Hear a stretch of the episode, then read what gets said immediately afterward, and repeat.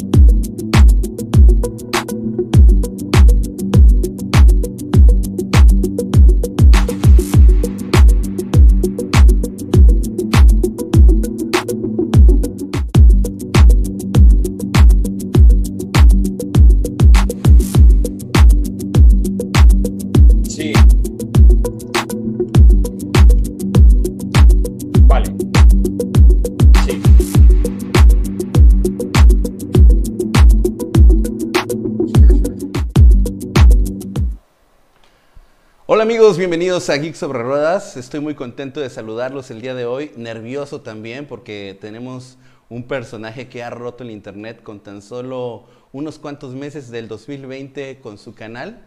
Pues ya tienen millones de reproducciones, tienen aproximadamente 40 mil suscriptores. Así es que doy la total bienvenida a Pablo Falcon, una de las caras de Jarama Fan. Bienvenido Pablo, ¿cómo estás? ¿Qué tal? Muchas gracias por tenernos por aquí, Germán. No, gracias a ti por estar aquí y bueno, eh, hay muchísima gente muy interesada en platicar con nosotros. Seguramente lo que más les interesa es el tema de Checo Pérez. Así es que pues vamos a estar platicando de ese tema. Voy a ir leyendo ahí los comentarios y todo para que podamos ir platicando. ¿Qué te parece?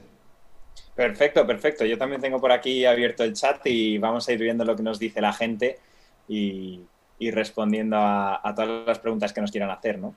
Pero de verdad estoy muy, muy, muy contento. Eh, mira, por ejemplo, vamos a primero mandar saludos. ¿Qué te parece? ¿Alguna de las personas que ya se conectaron? Eh, Vale, sí, sí, no, vamos. El conejo Ortiz, que creo que ha sido de los primeros en entrar, nos manda saludos, le saludamos, Rápido y Jarocho, Darth Poleman, vamos. Eh, Martín Flores, no sé si hay más gente por aquí, pero. Pepe Sobr Está- Sor- Sobrioca, un apellido ahí medio complicado. Leopoldo Enríquez es un super fan, Leopoldo. Eh, ¿Quién más? Marino Sánchez. Eh, que puso que somos los más duros de Latinoamérica. Está bien, eso sí me lo creo. Este, Sí, por supuesto. Eh, por supuesto. Sí, es que yo creo que, que hay que empezar a hacer más colaboraciones entre todos los canales que nos dedicamos a esto, porque al final estamos, yo creo, todos en el mismo barco, eh, nos gusta lo mismo, nos interesa lo mismo, y yo creo que es muy, muy interesante para la gente poder compartir opiniones y responder también a todos los usuarios que se metan. Aparte de que canales como el vuestro y el nuestro, que son muy recientes y tal, pues eh, también eh, ayuda siempre a crecer y a hacer la comunidad más grande. O sea que yo, vamos, creo que es genial todo esto. Y hay que invitar a la gente que le dé like. Si todo el mundo le da like a este, a este en vivo, va a llegar a más personas. O sea, mucha gente le va a llamar la atención.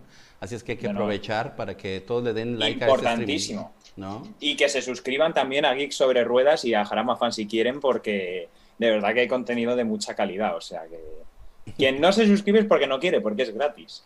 Así es, así. Muchísimas gracias. Sí, está subiendo ahí los likes, eso está muy bien. Y bueno, Jorge Peniche, MX Viking, Humberto, muchísimas gracias. Dicen que me quité la barba. Sí, momentáneamente. Además de que aquí ayuda un poco la iluminación a que parezca que tengo menos barba de lo que tengo realmente. Pero bueno, vamos a empezar con preguntas. Vamos a decirle al público que empiece a preguntar qué te parece. Vale, perfecto. Bueno, ahí está. El primer, la primera pregunta de Cano González dice, ¿cuándo darán el anuncio de Checo Pérez? Esta pregunta es la pregunta del millón. Ya nos gustaría a nosotros saberla eh, o a cualquier persona. Eh, nadie lo sabe. el, anuncio solo lo puede hacer Red Bull y para que se haga tiene que estar todo cerrado. Entonces, eh, no se puede saber. Puede ser mañana, puede ser pasado mañana o puede ser en dos meses.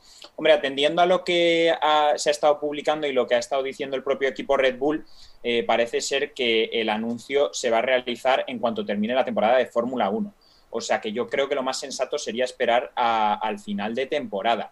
No obstante, eso no quiere decir que no haya nada hecho. Lo que pasa es que la gente tiene que entender que la Fórmula 1 no solo es eh, carreras y pilotos en coches, sino eh, que también es un negocio y detrás de todo lo que ve el espectador en la televisión hay eh, muchísimos más temas que se tienen que solucionar, que también lo hemos comentado nosotros en algún vídeo. Entonces, una cosa es el fichaje en sí, que en Jarama Fan ya hemos confirmado que está cerrado, y otra cosa es que se pueda hacer oficial, para lo cual hace falta que sucedan muchísimas más cosas. Entonces, Claro, esa pregunta, no sé quién la hacía, no me acuerdo el nombre, pero eh, es muy buena, es muy interesante, pero realmente no la podemos responder porque, mm, salvo Red Bull, nadie sabe eh, cuándo eh, se va a hacer oficial. Aparte de que luego hay una estrategia de marketing y de comunicación detrás muy importante que se debe seguir y que se prepara antes de realizar cualquier anuncio de importancia. O sea que es más complicado de lo que parece, eso es lo que podemos decir. Ok, excelente. Pues este, muchísimas gracias por tu por tu opinión en este tema. Y, por ejemplo, vamos a ver otra pregunta. Eh, bueno, ustedes, esta pregunta dice así, pero yo creo que ustedes también dan completamente un hecho, la llegada de, de, Checo Pérez, ¿cierto? O sea, es 100% un hecho. Ustedes lo dan como ya prácticamente. Nosotros, la información que tenemos, que es la que hemos estado comunicando en el canal, eh, es de que Sergio Pérez va a estar en Red Bull el año que viene hay informaciones contradictorias, la prensa publica una cosa, pero ya sabemos cómo es este mundo, que al final eh, cada uno dice una cosa y, nunca sabe uno quién creerse. Pero nosotros en Jaramafan eh, decimos con rotundidad lo que ya dijimos en su día, de que Sergio Pérez va a estar en el equipo porque es que tenemos fuentes que nos lo confirman y, así va a ser. Entonces, plena confianza en nuestras fuentes y yo ahora mismo pongo la mano en el fuego eh, por Sergio Pérez en Red Bull. Porque la pregunta es FLF 9, eh, FF1901 dice, siendo objetivos totalmente, ¿quién tiene más posibilidades de ese segundo asiento en Red Bull? Sergio Pérez, Alex Albon y Hulkenberg. O sea que con esa pregunta para ti, obviamente Sergio Pérez, ¿no? obviamente Sergio Pérez, pero, pero es, buena, es buena pregunta porque es cierto que en, que en, toda la prensa se, está, se están publicando distintas informaciones y se están haciendo muchos análisis sobre quién es mejor, si es mejor Hulkenberg, si es mejor Sergio Pérez, si puede seguir Albon, si están dando el nivel, etcétera.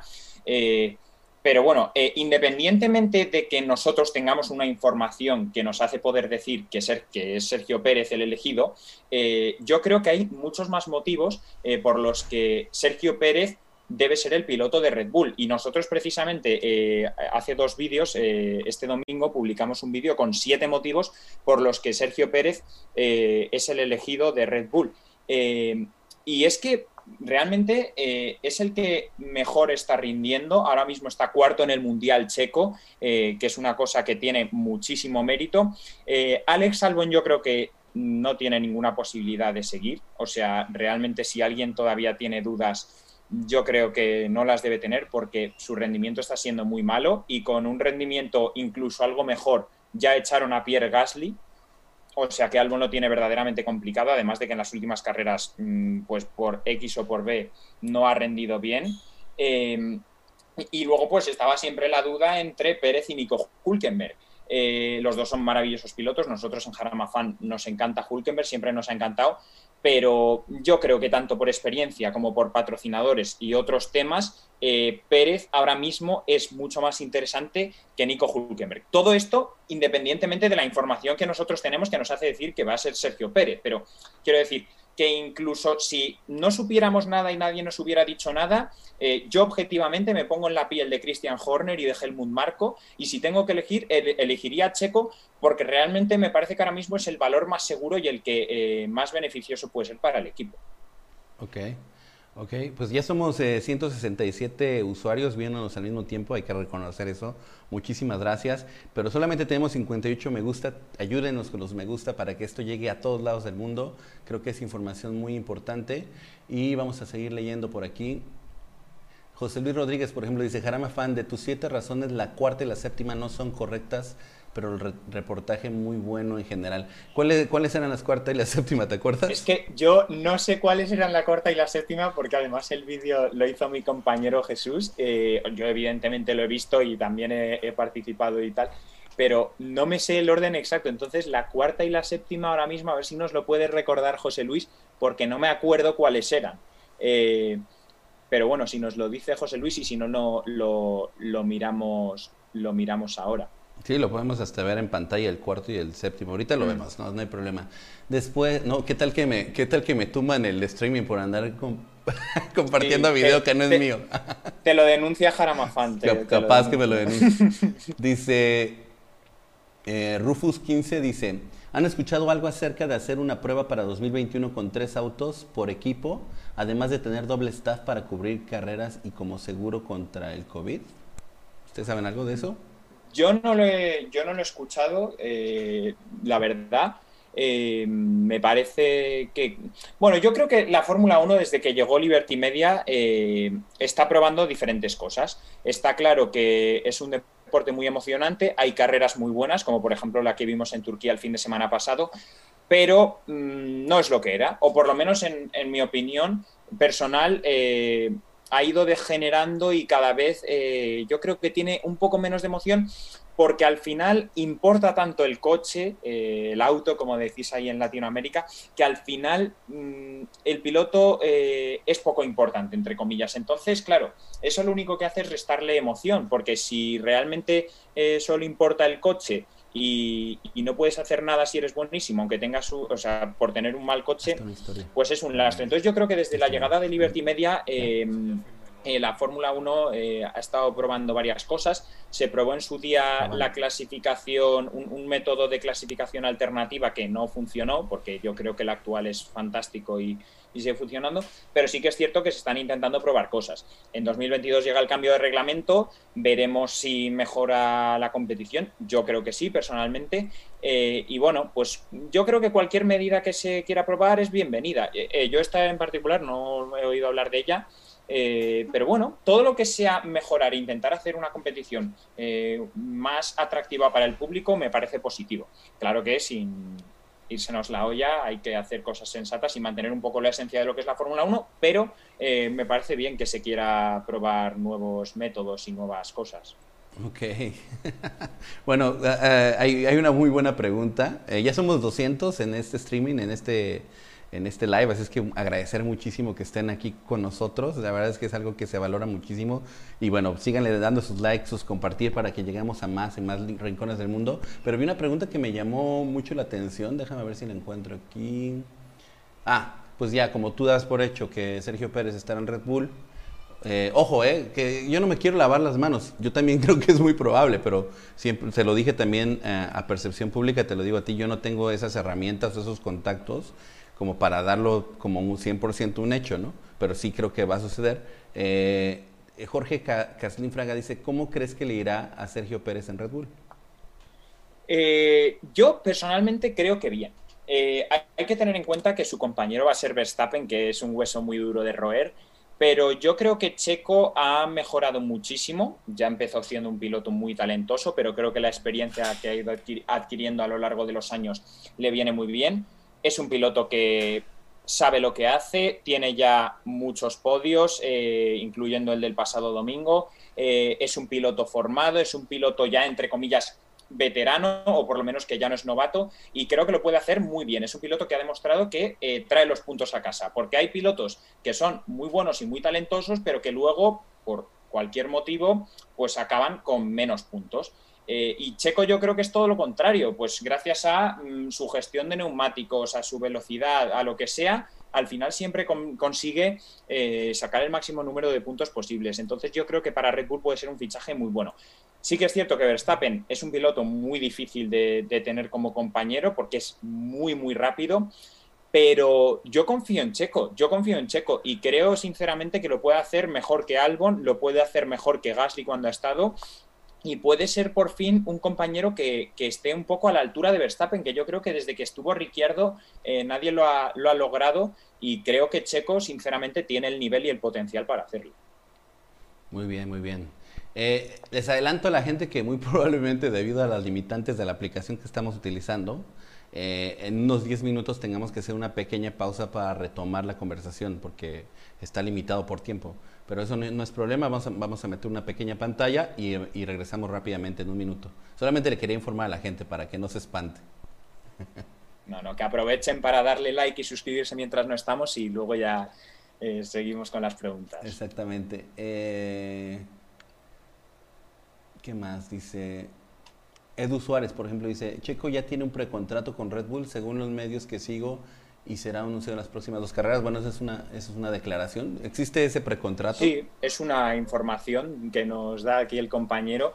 Eh, realmente eh, nosotros lo que podemos decir en Fan es lo que hemos dicho en los vídeos de nuestro canal. Tenemos el vídeo explicando eh, la confirmación por nuestra parte de que Sergio Pérez va a estar en Red Bull. Luego tenemos otro vídeo más reciente en el que explicamos la situación actual y el porqué del anuncio, o sea, por qué el anuncio eh, se puede todavía demorar, que es un poco lo que hemos hablado con la pregunta de antes, de que eh, la Fórmula 1 engloba muchas más cosas y todavía hay cosas que se tienen que arreglar antes de poder anunciarse, eh, cosas ajenas al plano deportivo y más bien temas económicos, publicitarios, etcétera.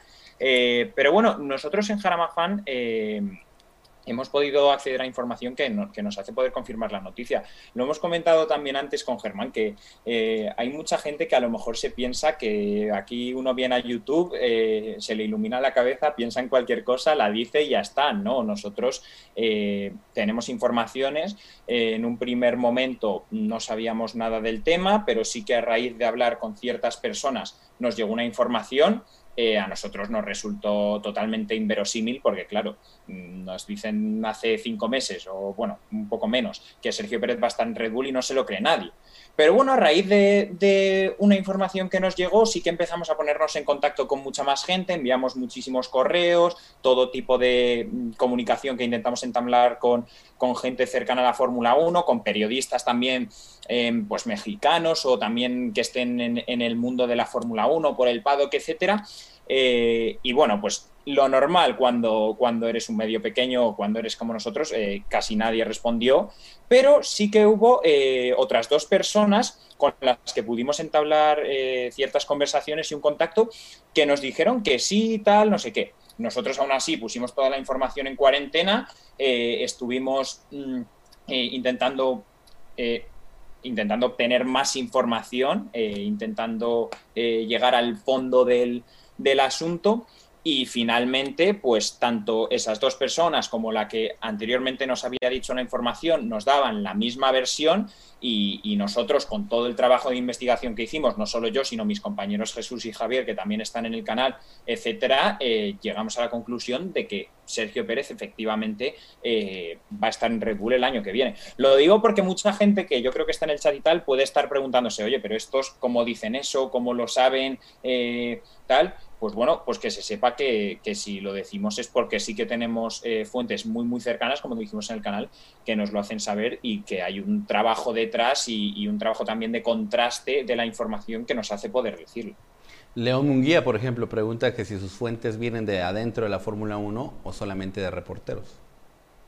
No, eh, Vamos a ver, las fuentes, como acabo de decir, son es más de una persona, evidentemente. Nosotros, eh, cuando una persona nos dice una cosa, nos parece muy bien, pero no nos parece lo suficientemente fiable como para eh, dar la información por veraz, Entonces, eh, y entonces, eh, pues tenemos de, ambas. Tenemos fuentes que son eh, periodistas, se puede decir, periodistas relacionados con la Fórmula 1, pero que no son personal de la Fórmula 1, por así decirlo. Pero también tenemos información de una persona que sí que está dentro de la Fórmula 1, dentro de lo que es el, el por así decirlo. O sea, que sí que se mueve por los circuitos y tal.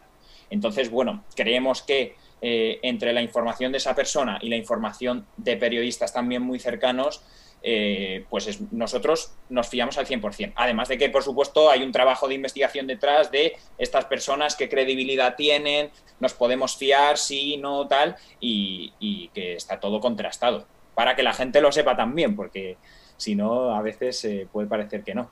Ok, de hecho, eh, ¿qué te parece si hacemos la pausa que dije que íbamos a hacer? Le pido al público que se quede y vamos a hacer este cambio de software momentáneo. Eh, no se vayan, quédense eh, mientras aprovechen para darle me gusta. Regresamos en un minutito.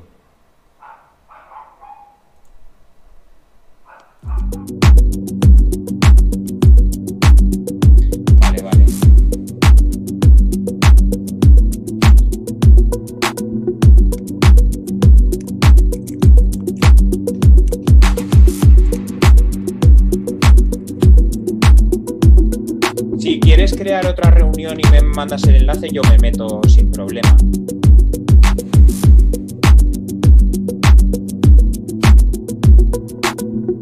Ah, sí, vale. Si nos salimos y volvemos a entrar, yo creo que funciona.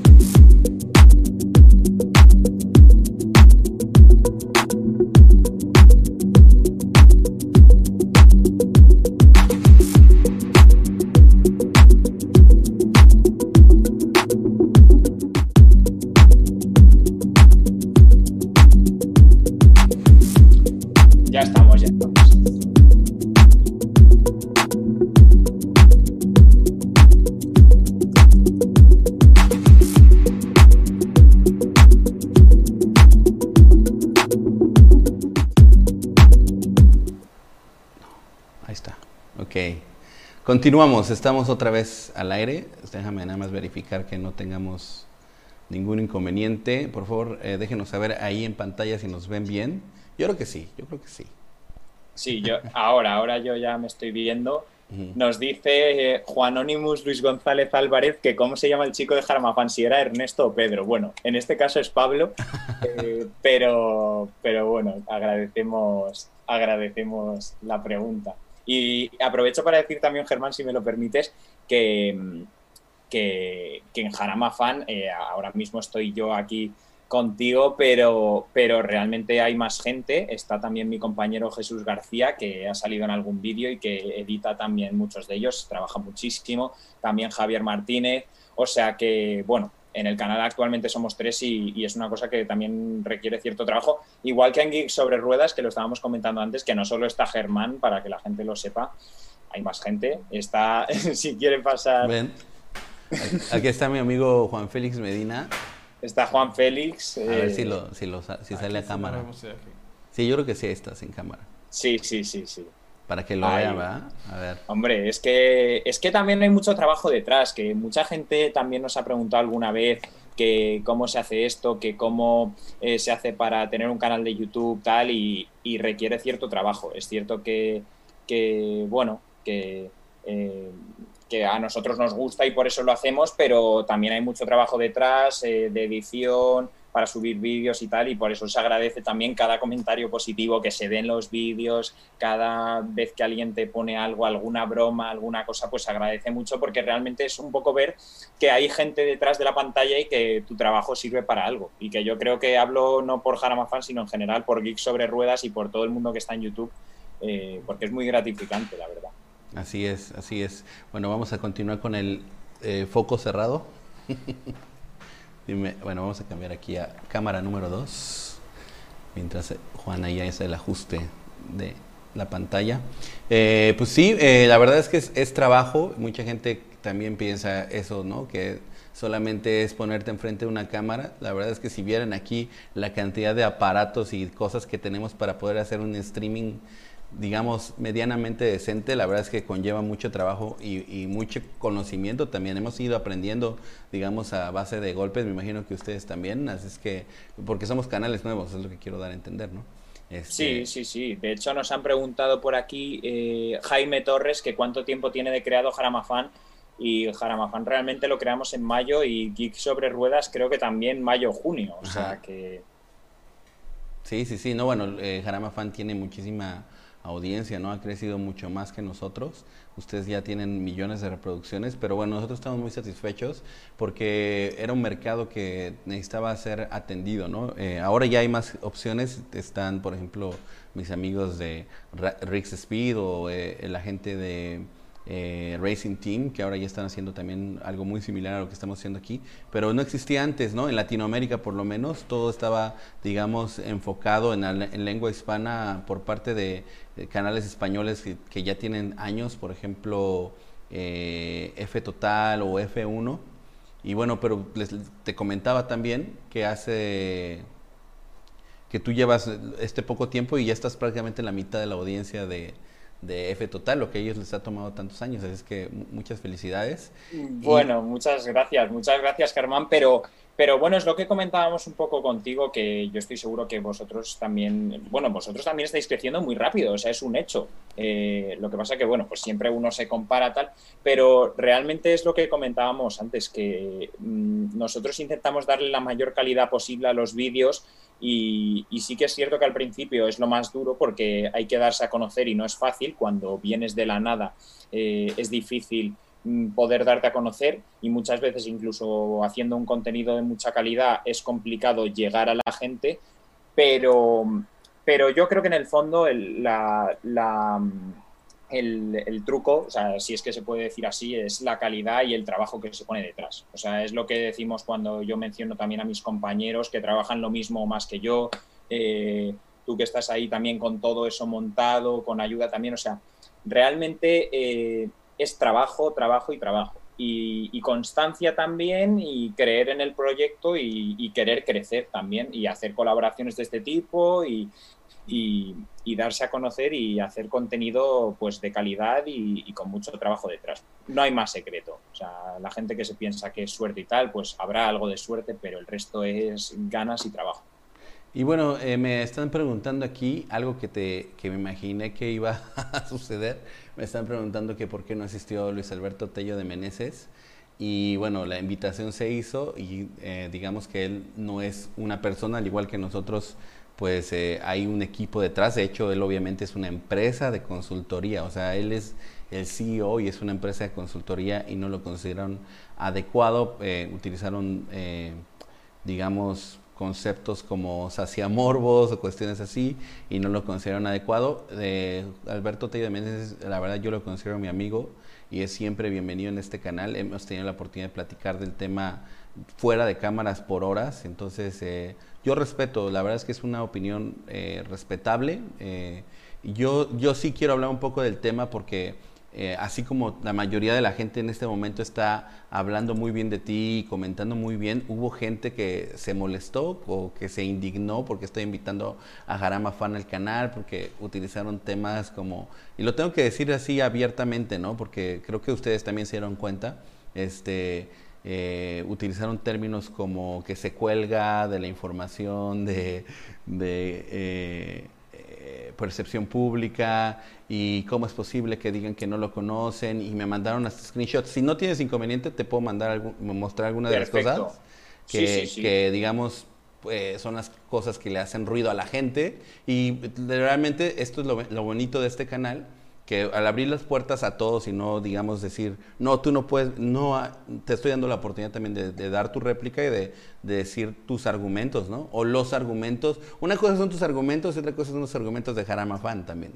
Exactamente. O sea, yo aquí estoy en representación de Jarama Fan, pero, pero también. Bueno, yo voy a tratar de hablar eh, en representación de Jarama Fan, pero en algún momento también daré mi opinión personal diciéndolo, en plan, oye, esto es mi opinión personal, porque también la tengo, aunque es un poco lo mismo, ¿eh? también te digo que eh, nosotros no tenemos, no somos ningún personaje ni tratamos de serlo, intentamos ser nosotros mismos y también es una de las claves del éxito, decir lo que pensamos y, y dar nuestra opinión con el trabajo y la calidad detrás, pero pero mm, sin escondernos y sin y mostrándonos tal y como somos también. Eso, eso está muy bien. De hecho, digamos, cuando te hice la invitación, ustedes la respuesta, aunque creo que tú no eres el que maneja el Twitter, pero eh, fue, eh, no, no, tenemos nada que esconder. Adelante, vamos a... Bueno, yo no sé si te han dicho, sí, bueno, ahora eh, nosotros, los tres miembros del canal, tenemos el Twitter y, y los tres lo hemos manejado en algún momento. Yo ahora mismo no lo estoy utilizando mucho eh, creo que ha sido mi compañero Jesús que está ahí llevando todos estos temas. Eh, aprovechamos para decir que quien nos quiera seguir en Twitter, perfecto, y a Geek sobre Ruedas también. Eh, pero sí, no, es que realmente no, no, tenemos nada que esconder, quiero decir. Hay mucha gente que a lo mejor se piensa, oh, pues esta gente que está ahí, que dice una cosa, que no sé qué. No, nosotros es que tenemos la información, intentamos hacer vídeos de calidad y hacemos en cada momento y decimos lo que, lo que que creemos conveniente y, adecuado. Entonces, por aquí estamos respondiendo a todas las preguntas que nos quieran hacer. Sí, vamos. ya Más, de 300 personas ya. Sí, ¿eh? somos 333, número mágico. Muchísimas gracias, muchachos. La verdad es que estamos súper contentos y por eso eh, continuamos aquí con ustedes. Si viéramos que nada más hay cinco personas, nos vamos. sí, sí, o sea, nos vamos a tomar un Red Bull. Exactamente, exactamente, y que le den like, y que le den like, porque si no suben los likes, nos vamos también.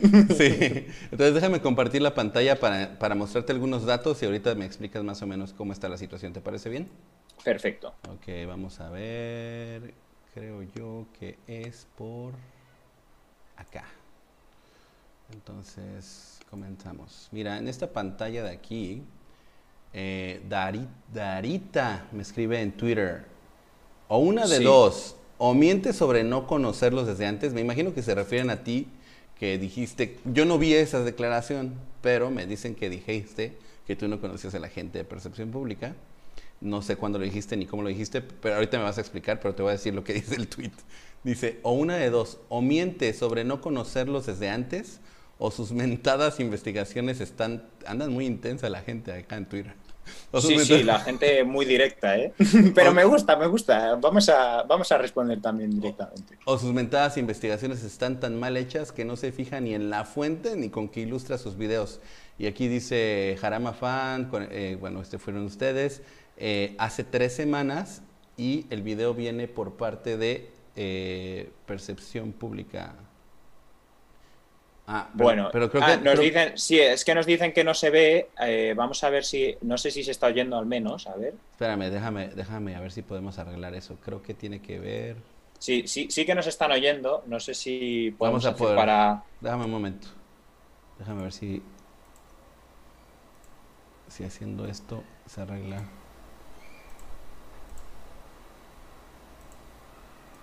Estoy buscando una manera, pero no, no.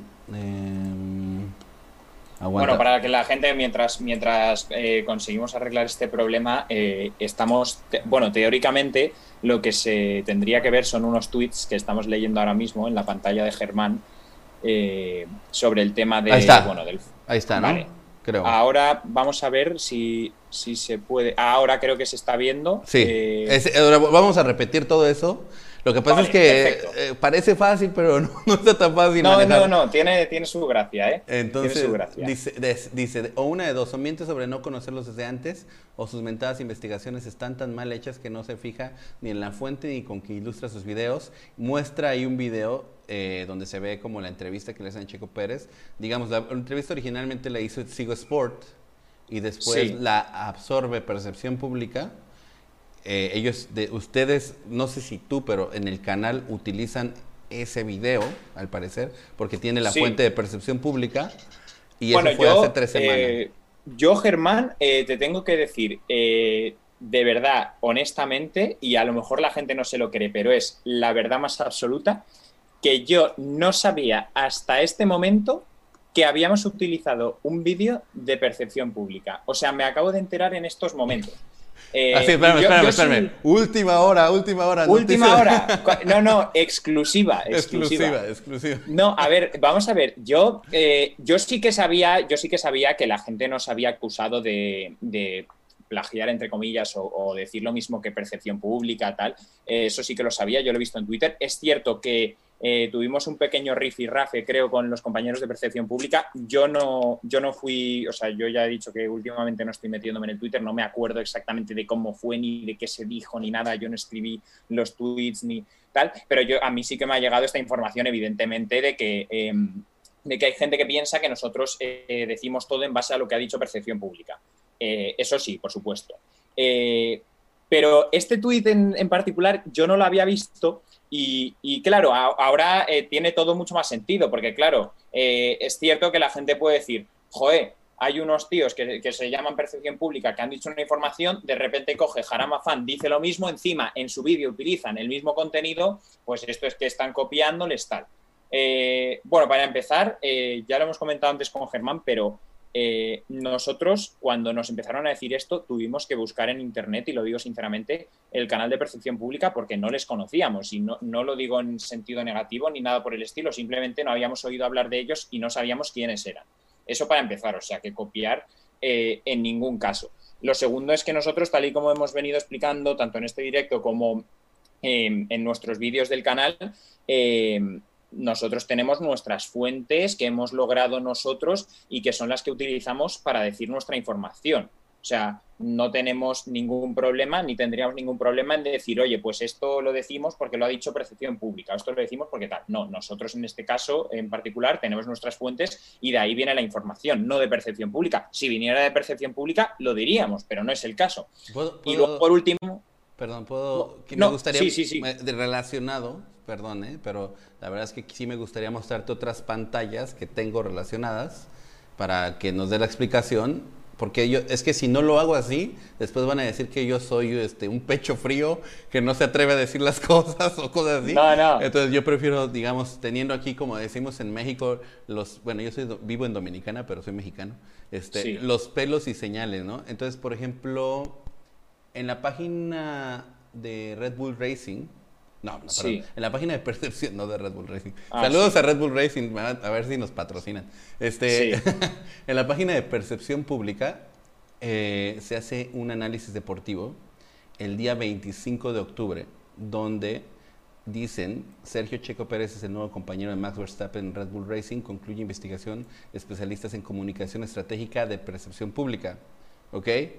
Y quiero que tú lo veas desde el punto de vista del espectador no, no, yo al espectador, eh, yo lo entiendo perfectamente. Sí, es que de hecho, yo si fuera espectador, pensaría lo mismo, porque digo, joe, me meto en internet, el día 25 de octubre han publicado esta información en una página que es Percepción Pública y luego justo lo dice Jaramafan. Sí, Desde luego, ustedes lo dijeron, si no me equivoco. El 28, creo. El 27, el 27, pero lo 27 por la noche, claro, es que cuando lo publicamos, sí, Efectivamente. Aquí, ¿sabes que Aquí en España, eh, como ya lo publicamos de madrugada, ya nos marca 28, pero efectivamente en horario americano es el día 27.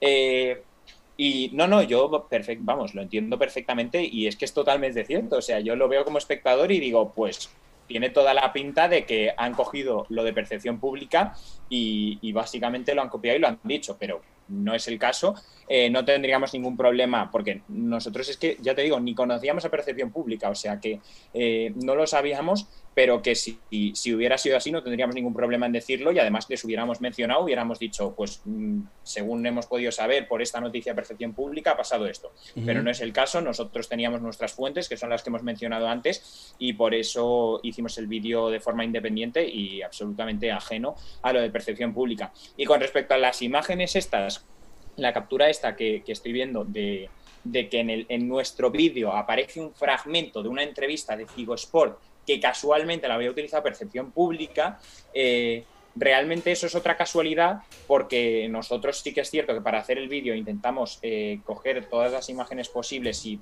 eh, digamos, imágenes recurso para poner de fondo mientras hablábamos del tema, y pues ha, debido dar la casualidad de que una imagen que era de una entrevista que nosotros queríamos utilizar, pues justo la había utilizado Percepción Pública y la hemos obtenido de ahí. Pero eso ha sido casualidad eh, de, que en tema de edición pues se ha, escogido ese vídeo porque quedaba bien en, ese, en esa parte. Mm, yo no le veo más misterio. Entiendo, y lo quiero decir delante de toda la gente, entiendo que parezca eh, que nos hemos copiado de ellos y tal, pero no, no es verdad. Y además, eh, aprovecho para decir una cosa, porque como algunos sabrán, tuvimos el rifirrafe este en Twitter, porque creo, creo, no lo sé porque yo no lo llevo, creo que la cuenta de percepción pública nos acusó directamente, o sea, la propia cuenta, de haberles copiado y tal.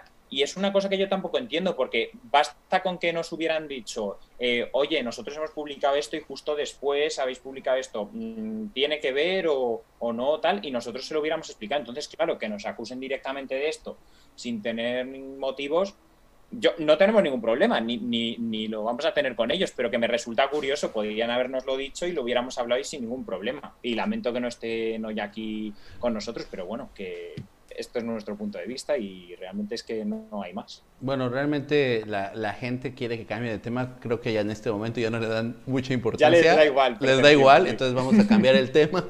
Para, pero bueno, te, quería también darte como la oportunidad de réplica eh, y de, dar tu explicación. Por eso quería tratar el tema, ¿no? Entonces, eh, bueno, eso, eso era una de las preguntas y que de verdad la tenía así como guardada porque creo que era importante también para la gente, ¿no? Eh, eh, por ejemplo, Chucos Colombia dice, por ejemplo, el video es de Fórmula 1, ya cada quien lo toma, no lo veo mal, ánimo a los dos. O sea, lo toma como muy democrático. José Luis Rodríguez dice, de acuerdo con Edwin, ¿cuál es Ah, bueno, no, eso no importa. Eh, es que ahí dijeron una grosería, por eso no, no lo quise decir. bueno, sí, sí. cinco personas merecen el mismo respeto que 300. Ah, eso lo están diciendo porque dijimos que si fueran cinco personas. No, es que si fueran cinco personas no estaría tan rico el chat, es lo que pasa. Es una broma, es una broma. Es que la gente tiene la piel muy fina de todas formas. Uy, no, en 2020 como que la cuarentena fue como de sensibilidad, más bien. Ya, no, no, sí, pero la oye, por favor. O sea, nosotros agradecemos, estamos a punto de llegar a 400 espectadores aquí en vuestro canal de Geeks sobre Ruedas y, y es una broma, evidentemente 5 igual que 300, pero hombre, es mucho más, mucho mejor así, aunque también tiene el, aspecto negativo de que no nos da tiempo a responder a todos, pero bueno.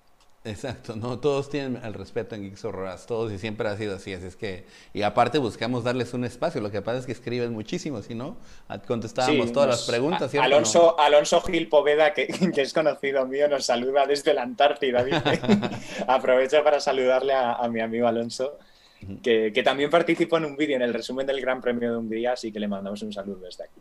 Muy bien, saludos a tu amigo que está en la Antártida. No, en la Antártida no está, pero es un cachondo. Eh, Mauricio Reyes dice, la familia de Checo irá a este, gran este gran premio. ¿Crees que se dé el anuncio en este gran premio? Mauricio Reyes.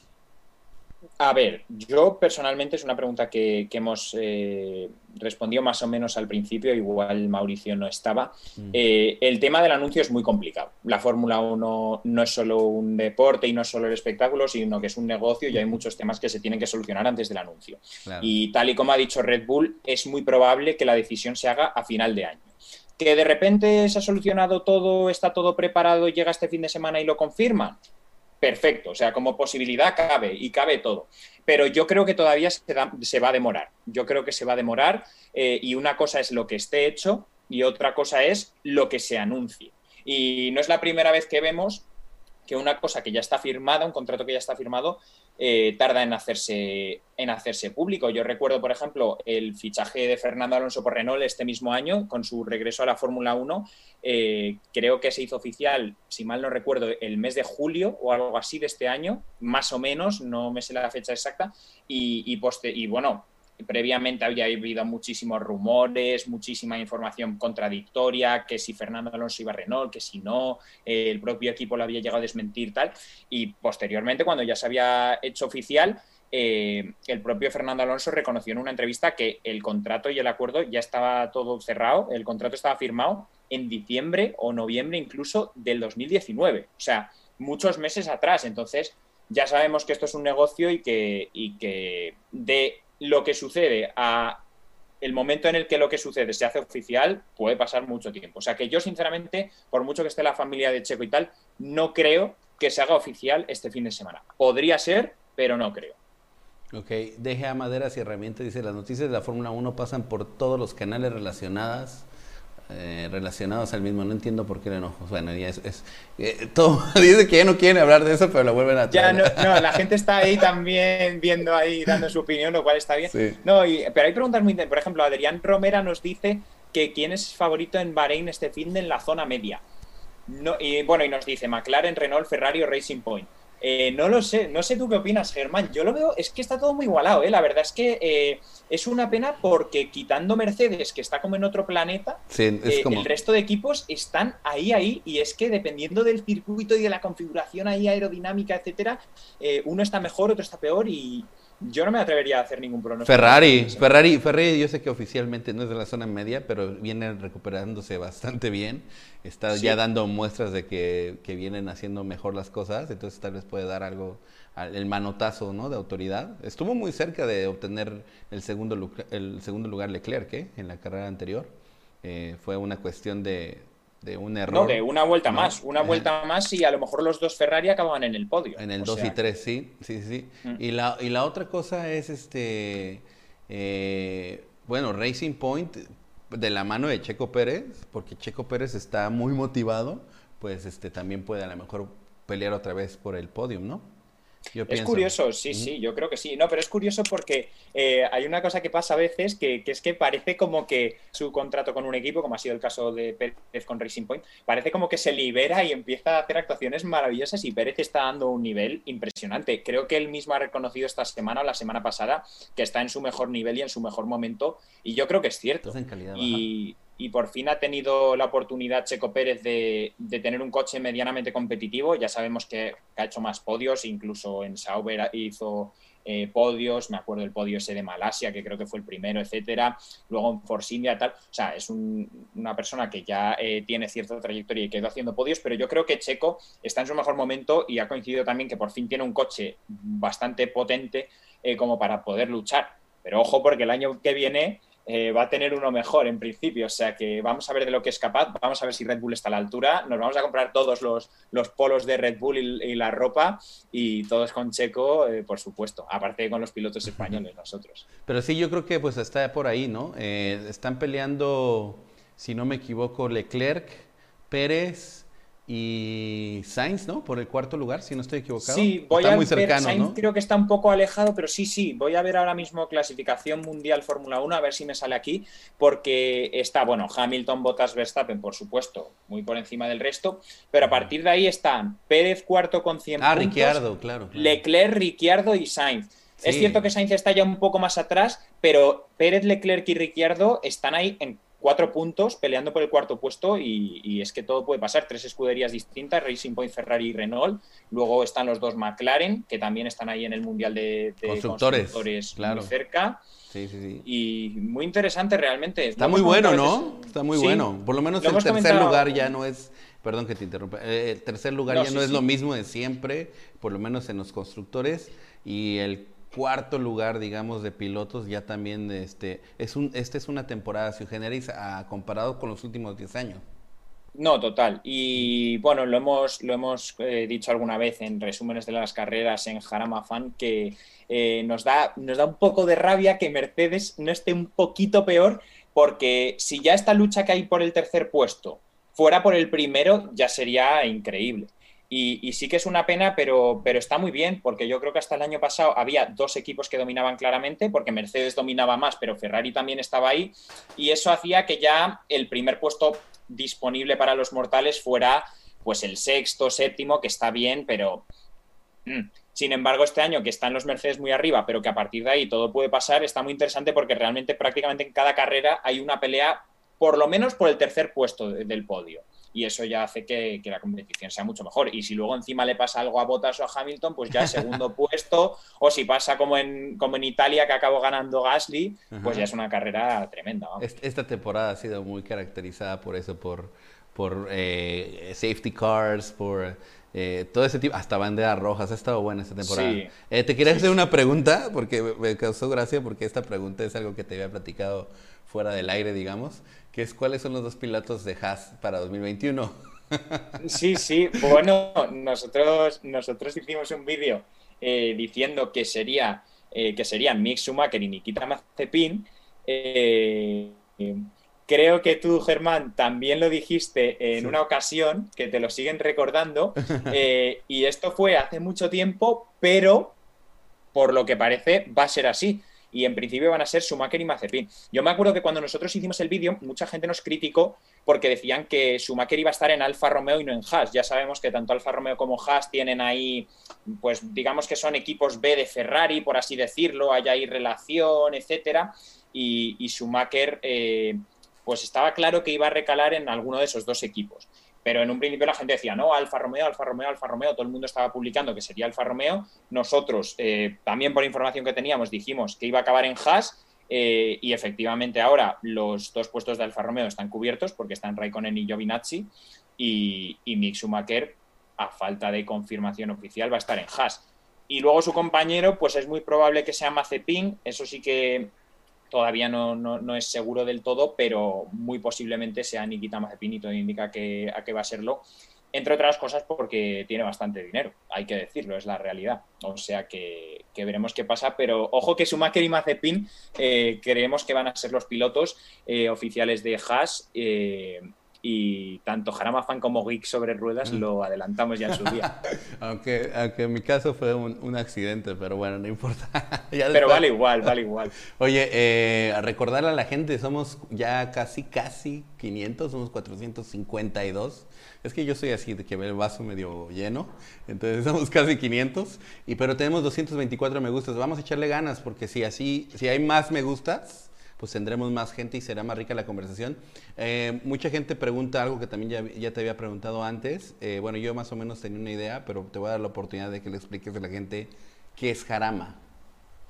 Bueno, eh, esa es una pregunta muy interesante que nos hacen mucho. el, circuito del... Bueno, Jarama Fan viene, entre otras cosas, del circuito del Jarama, que es el circuito que, hay aquí en, Madrid, en Madrid, que es la capital de España, por si alguno despistado no lo sabe. Eh, nosotros somos los tres miembros del canal, tanto Jesús como Javier y yo, de Madrid. Y como digo, pues aquí en Madrid tenemos un único circuito que es el circuito del Jarama. Es un circuito que en su día albergó carreras de Fórmula 1, también del Mundial de Motociclismo, de MotoGP, etcétera, Em, ahora mismo ya no, eh, es un circuito que se ha quedado pequeño y un poco anticuado para, este tipo de competiciones, ahora les, lo están remodelando un poco y, parece que va a mejorar, pero sí que es cierto que no está actualizado, pero es un circuito que nos gusta mucho. Y todo esto empezó eh, porque mi amigo Javier em, se hizo comisario, comisario quiero decir oficial de circuito, de los que tienen las banderitas, bandera amarilla, bandera roja, tal, eh, se hizo comisario y empezó a ir al circuito y empezó a hacer fotos, abrió una cuenta de Instagram, que es la cuenta de Jarama Fan, que recomendamos a todo el mundo seguirnos. Eh, del circuito y empezó a ir bien. Y este año, pues con el confinamiento y la cuarentena, eh, pues decidimos meternos también en YouTube. Nuestro compañero Javi habló con Jesús García, que es el otro miembro del canal, y conmigo. Eh, nos pareció bien, empezamos a hacer vídeos y la verdad que todo muy bien. Entonces, bueno, pues el canal se llama igual que, la página de Instagram inicial, Jarama Fan. El circuito que hay ahí es el circuito del Jarama, eh, aquí en Madrid. Y, en esas estamos. O sea que no tiene más explicación. La gente se debe creer que nos llamamos Jarama o algo, pero no, es simplemente por el circuito que está aquí en Madrid. ok, ok, muy bien. Es que estoy leyendo aquí las preguntas. La gente es muy creativa. ¿eh? sí, no, Chucos Colombia dice que Jarama le recuerda a Sahara Force India, por ejemplo. sí. O sea que. Eh, Mauricio Reyes dice que lamenta haber llegado tarde. No es tarde, todavía tenemos tiempo aquí. Hay toque de queda, pero aquí seguimos en República Dominicana, no pasa nada. Mi amigo Juan Félix se tendrá que quedar a dormir en mi casa. Dice, solo quiero que sepas, amigo de Jarama, eh, que me encantan tus videos sobre el tipo de conducción de los pilotos. Se lo agradecimos, no sé quién ha dicho eso, se lo agradecemos mucho. Fue Mauricio Reyes. Mauricio, pues te lo agradecemos Mauricio de verdad eh, y aprovechamos para saludarte.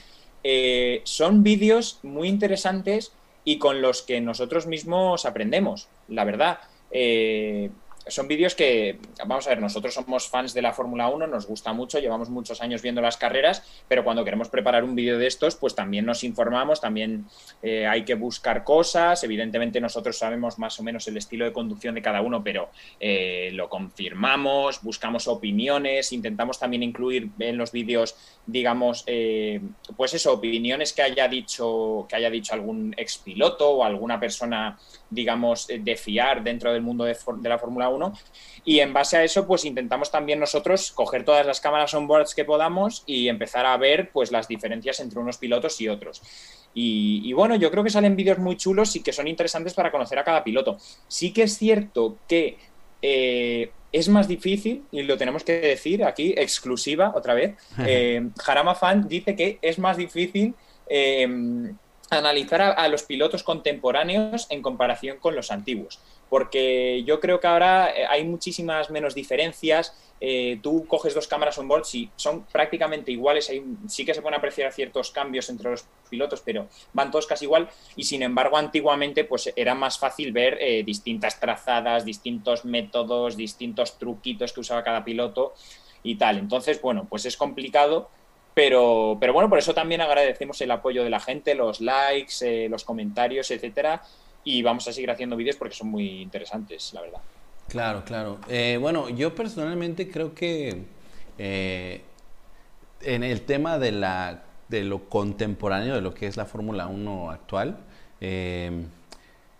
juega un papel muy importante el auto, o sea, mucho más que antes. demasiado, demasiado, en mi opinión. Entonces, por ejemplo, antes este, sí era mucho más las manos, ¿no?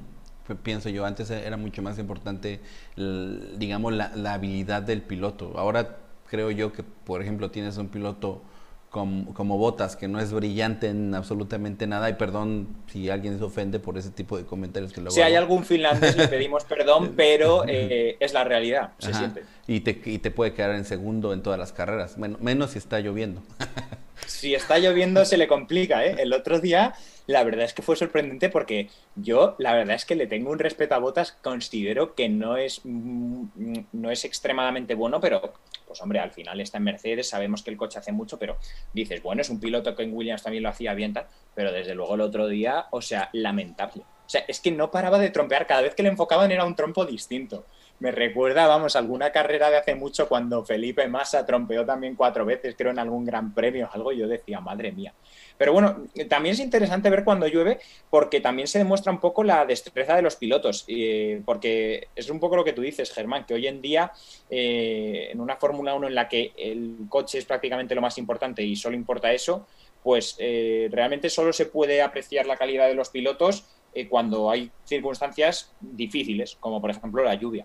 O sea que, está muy bien eh, tener alguna que otra carrera sobre lluvia porque, porque es donde se ve realmente quiénes son los mejores. Y bueno, eh, aprovechamos para hacer la danza de, la lluvia o algo para ver si llueve en alguna carrera más, porque es que siempre pasa que todas las semanas hay predicción de lluvia tal y cual y al final nunca llueve eh, y, llueve después de la carrera. Cuando ya ha acabado sí que llueve, pero antes no. Pero en Bahrein no va a llover. En Bahrein, claro, en Bahrein no va a llover porque es el desierto. O sea, ya si llueve en Bahrein, ya nos vamos de la vida. Pero, pero que no sé, que yo me acuerdo antiguamente que había bastantes carreras, o sea, no es, no es inusual que en ciertos países, como puede ser Reino Unido, o sea, Inglaterra o tal, llueva y sin embargo en los últimos años es que no llueve. Justo queda mal decirlo ahora que ha llovido en Turquía, pero, pero realmente es que hay muy pocas carreras con lluvia y yo quiero ver más carreras con lluvia, por favor. O sea, que, echen agua al circuito, aunque sea, o sea, no sé. Daniel, Daniel Otanes lleva como 40 comentarios iguales, o sea, copia y pega. Voy a ponerle ahí una restricción, no es cierto, Daniel. Vamos a leer tu pregunta. Eh, dice, ¿qué opinan del manejo de lluvia de Ayrton Senna? Que yo creo que quería decir, y Sergio Pérez. Eh, yo antes de que contestes esa pregunta, eh, yo creo que actualmente eh, a pesar de que no vimos a un Verstappen en su esplendor, para mí Verstappen es muy superior en lluvia a Sergio Pérez. Aunque Sergio Pérez maneja muy bien lluvia, pero para mí Verstappen es un, aún mucho mejor piloto. Y Ayrton Senna es lo máximo que ha dado en manejo de lluvia en la historia, ¿no? Sí, realmente, realmente lo que le podemos decir a Daniel es un poco eso. Ayrton Senna ha sido lo máximo en lluvia, también en, seco, en todo, realmente, en, todo, sí. pero, pero en lluvia sobre todo. Eh, y Sergio Pérez eh, lo, está haciendo muy bien, eh, tanto en seco como en lluvia. Nosotros hemos hecho recientemente un Jarama Responde en el que yo mismo le situaba como uno de los mejores pilotos en lluvia, por una sencilla razón, y es que Checo, una de sus cualidades, yo creo que indudablemente es que cuida muy bien los neumáticos, y aunque pueda parecer una tontería, en lluvia yo creo a ver, en lluvia es cierto que no se degradan, lo mismo, los neumáticos casi no se degradan en comparación ni tal, pero sí que es cierto que en lluvia al final suele ganar o suele quedar en el podio o en buena posición el que hace menos paradas. Una mejor gestión, ¿no? El que hace una mejor sí, mejor gestión y, menos paradas en boxes, porque al final en carreras impredecibles que hay que parar, cambiar de neumáticos, luego pones lluvia extrema, luego intermedios, luego neumáticos eh, slicks, tal, al final el que hace menos paradas suele ser el que acaba ganando, porque significa que ha acertado o que, o que ha logrado aguantar con unos neumáticos mejores, etcétera.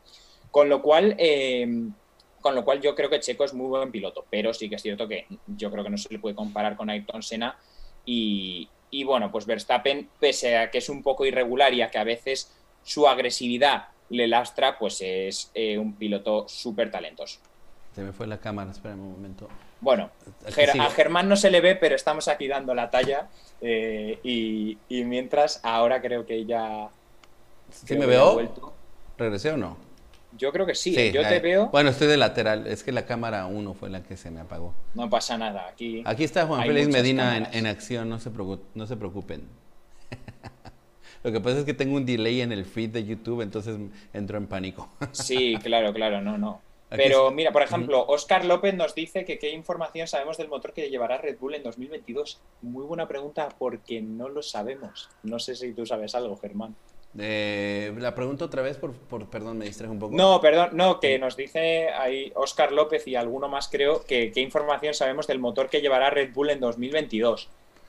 Eh, bueno, es un tema interesante, pero, pero, de acuerdo a las declaraciones que han habido últimamente por parte de Helmut Marko, prácticamente están considerando comprar la unidad de potencia de Honda, digamos la, propiedad intelectual, y desarrollarla ellos. de hecho, hay artículos al respecto que he estado leyendo de prácticamente puede una, una empresa de bebidas energéticas desarrollar motores de Fórmula 1. Esa es como la, pregunta. Yo creo que sí. Yo creo que cuentan con un, un gran equipo de ingenieros. Eh, aunque sabemos que realmente lo que más ha caracterizado a Red Bull, más allá de su unidad de potencia, es la, parte aerodinámica, ¿no? Eh, los chasis que hacen son impresionantes y por eso están, digamos, compitiendo más o menos cercano contra Mercedes por el chasis, porque en cuanto a unidad de potencia están muy por debajo. Sí, sí, de hecho los mundiales de Sebastián Vettel entre el 2010 y el 2014 eh, se debieron un poco a eso también, a su aerodinámica, vamos, a la aerodinámica. Todo el mundo hablaba de Adrian Newey y su gran labor como ingeniero, eh, como ingeniero del equipo y, realmente es así.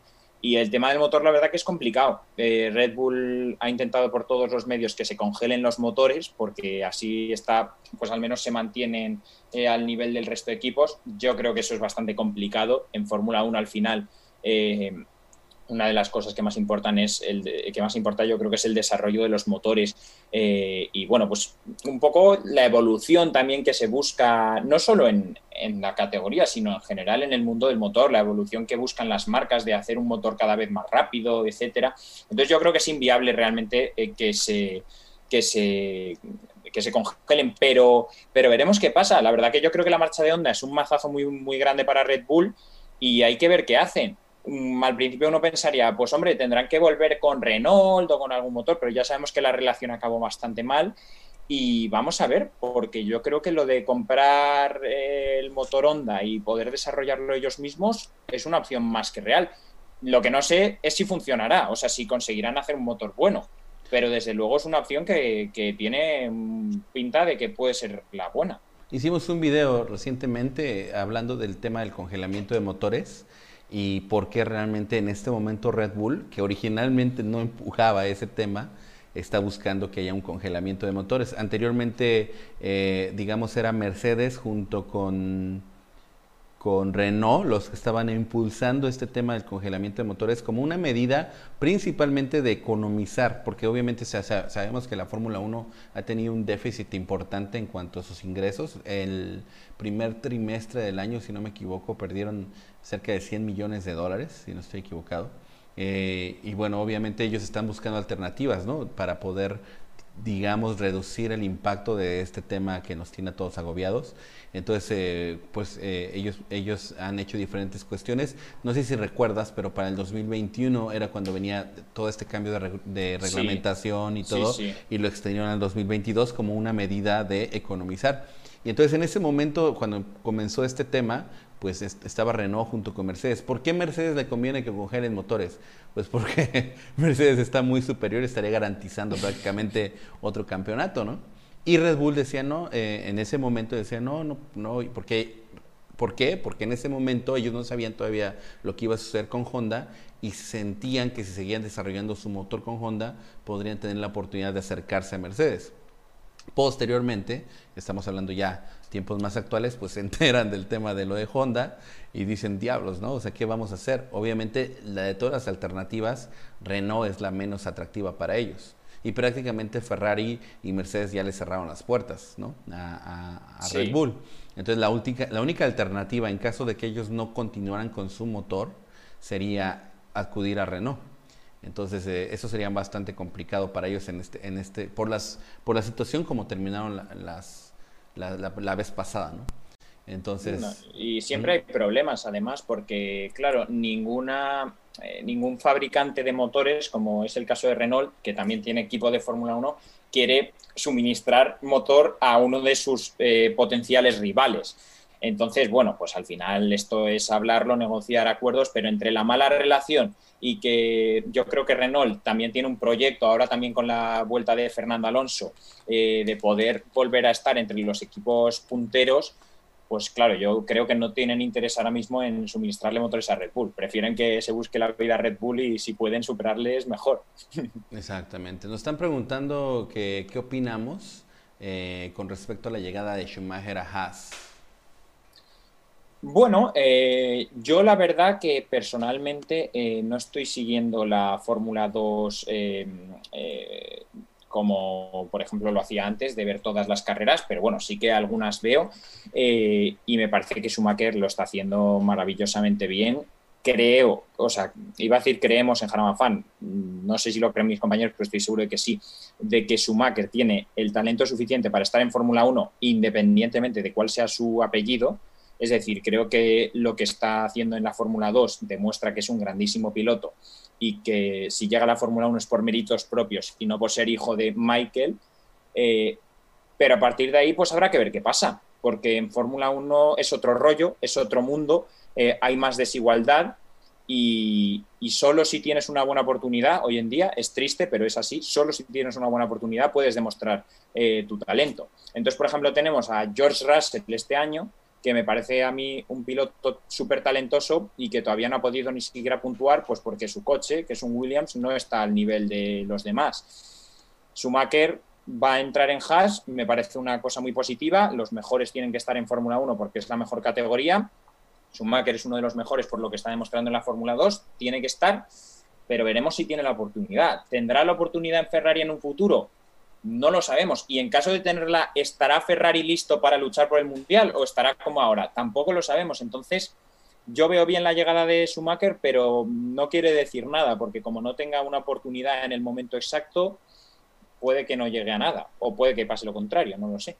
Bueno, en el tema de, Schumacher, yo personalmente creo que el llegar siendo campeón de la Fórmula 2 ya te da una autoridad, ¿no? O sea, como piloto, de, llegar y decir, sí, ya sé que soy Schumacher, sí, ya sé que el apellido pesa y demás, pero estoy llegando aquí por méritos propios, por calidad de manejo y eso. Eso es, eso es importante.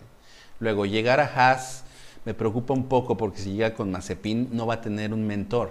Eso es realmente lo preocupante. Me hubiera gustado más que llegara, por ejemplo, con Alfa Romeo y que realmente lo acogiera este... Eh, Raikkonen. Raikkonen, exactamente, que lo, que lo acogiera, porque obviamente Raikkonen tuvo una relación con Schumacher en su momento, entonces hubiera sido una cuestión muy natural.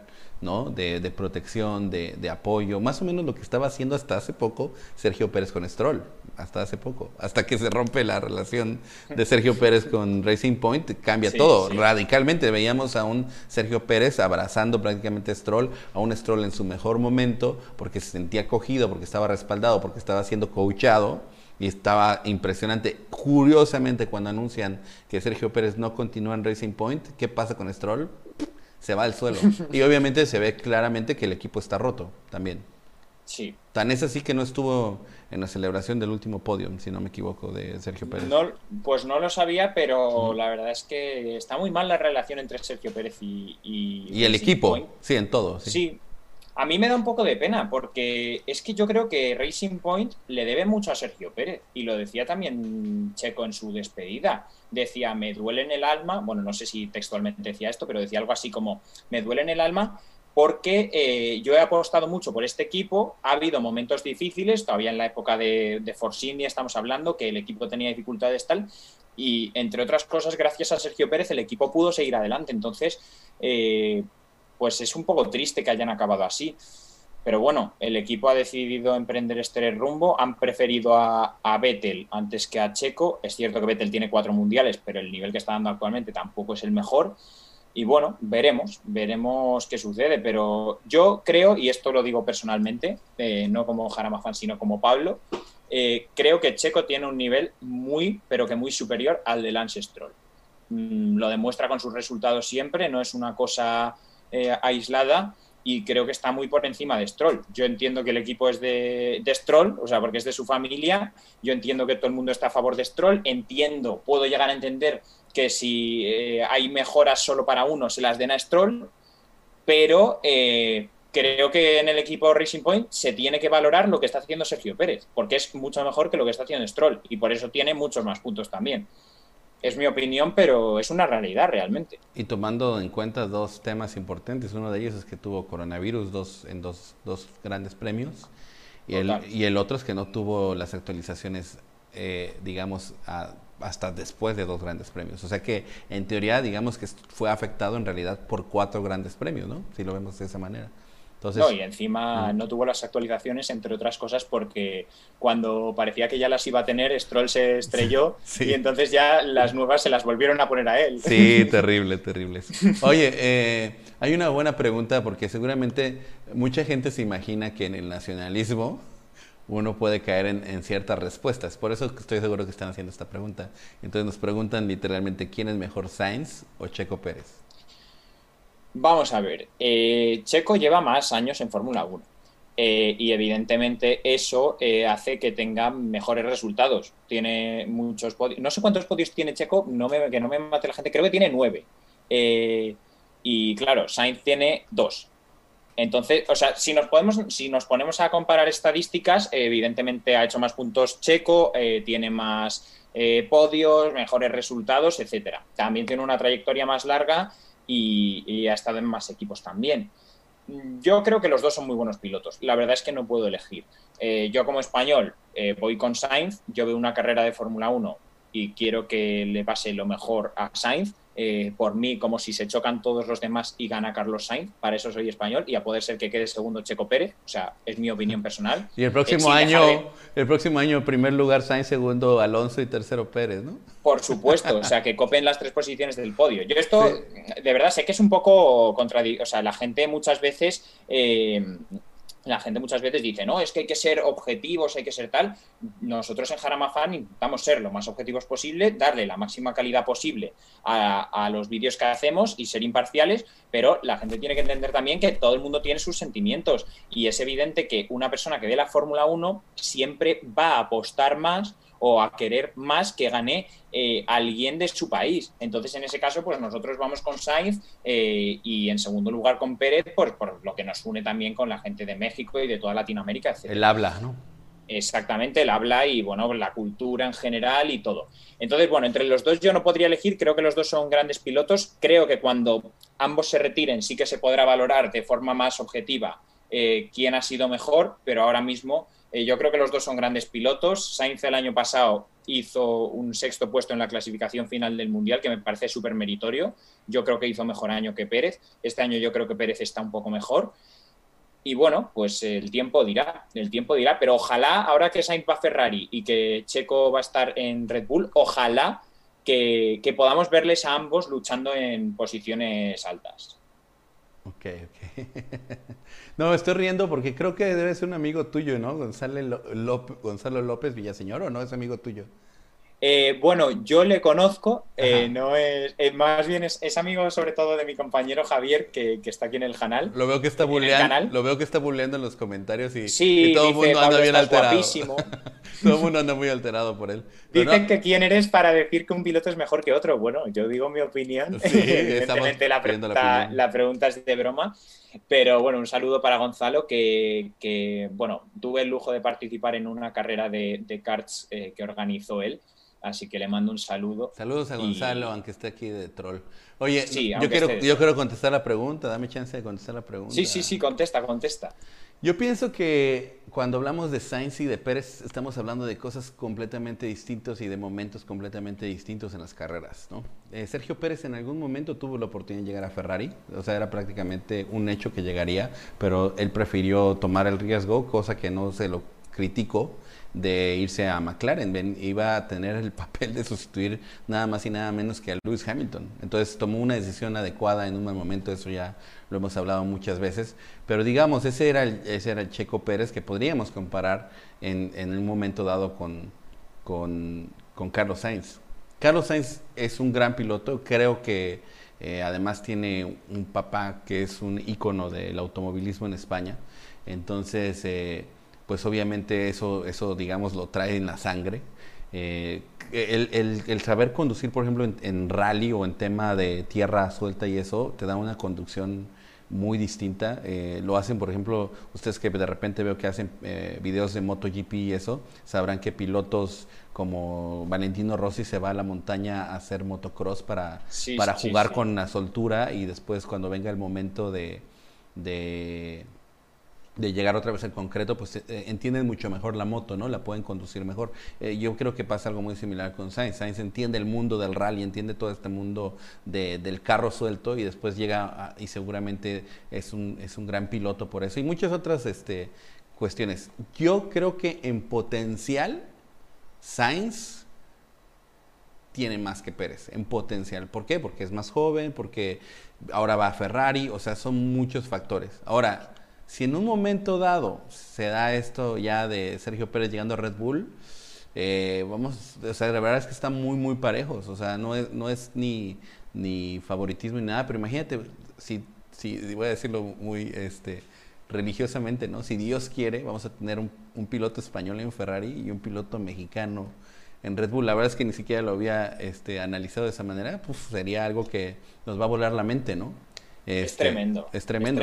Pero hay que, hay que ver, eh, también hay que ver un poco qué es lo que sucede eh, o sea, si, tienen coches competitivos, porque claro, una de las cosas que más se está comentando en España es que muy bien, Carlos Sainz se va a Ferrari, yo creo que todo el mundo lo entiende, creo que el sueño de cualquier piloto es estar en Ferrari, pero claro, justo se va en un año en el que el Ferrari no es muy competitivo, o al menos no es tan competitivo como lo ha sido otros años. Aquí en España, no sé si lo sabes, pero ya hay bastante no broma, pero mm, hay bastante ambiente por, lo que pasó con Fernando Alonso, que al final estuvo en Ferrari cinco años y no consiguió ningún título, estuvo muy cerca dos veces, pero no. Entonces la gente ya se quedó un poco cansada de ver un Ferrari que no, que no acababa de ganar. Y ahora que justo parecía que iba bien, Sainz ficha por Ferrari, empieza la temporada 2020 justo después del parón y se ve que el coche no va. Entonces ya la gente está diciendo, joder, ¿por qué se va a Ferrari justo ahora? Se tenía que haber quedado en McLaren que va mejor, tal.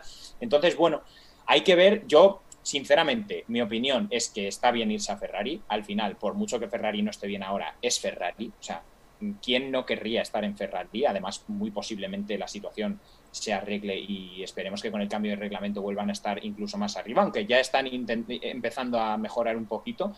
Pero, pero bueno, que habrá que ver también qué, coche tienen y si les permite luchar, que es un poco lo que le pasó también a, Checo cuando se fue a McLaren. Todo el mundo decía, vamos, se va Checo a McLaren, genial, va a ser perfecto tal. Y al final, pues no tuvo la suerte que hubiera tenido si se hubiera ido a McLaren, pues en otra época. Entonces hay que esperar, pero bueno, que las noticias en general son buenas y tener pilotos en este tipo de equipos siempre es bueno. Claro, claro, por supuesto.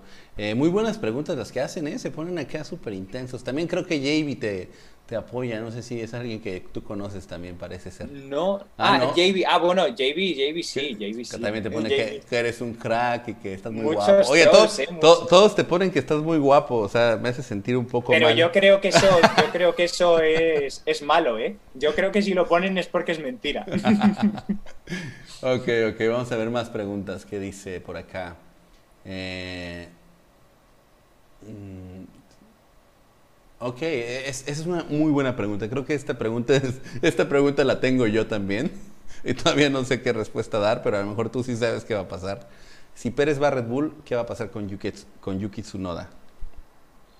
Eh, bueno, vamos a ver. Eh, nosotros en Jarama Fan, en, el último Jarama News que hicimos, que no recuerdo ahora cuándo, fue, creo que la semana pasada o la anterior, eh, dijimos que es muy probable que Yuki Tsunoda esté en Alfa Tauri el próximo año. Eh, y el motivo es, bueno, lo primero que Helmut Marco mm, parece que ha hecho declaraciones que podrían indicar eso. O sea que es muy probable que Yuki Tsunoda, que por si alguien no sabe quién es, es un piloto japonés que viene pisando fuerte y que está en el programa de Red Bull. Eh, eh, bueno, que Helmut Marco, que me enrollo, que Helmut Marco ha, dado, ha, dejado entrever que, va a haber un piloto joven al lado de Gasly y que por eso han mantenido a Gasly en Alfa Tauri, porque eh, tiene como que hacer de guía de, un nuevo piloto, con lo que probablemente sea su noda.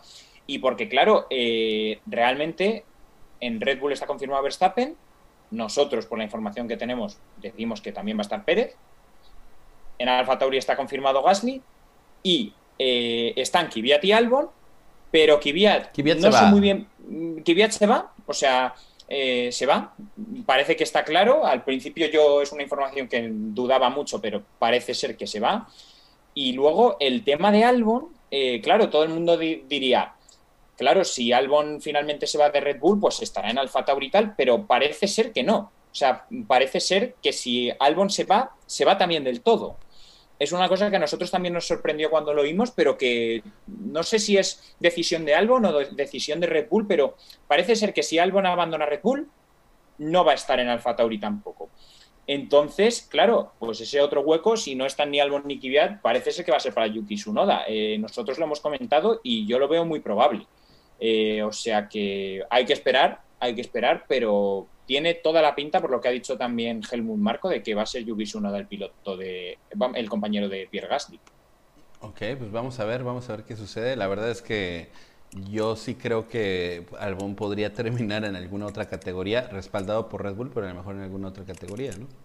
Eso sí, Red Bull tiene presencia en muchas diferentes categorías y diferentes sí. alternativas. No, sí, yo no, no descarto, no descarto incluso que, que esté en Alfa Tauri, pero sí que es cierto por lo que se, está diciendo que parece que, no va a estar. O sea que veremos qué pasa con, con Alex Albon.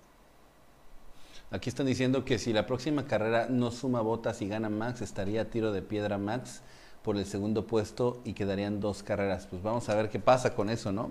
Eh, pero botas, botas, si está condiciones secas y eso, seguramente estará ahí en el podio, seguramente. Porque Esa es la pena. El auto es, con el auto que tiene es fácil, ¿no?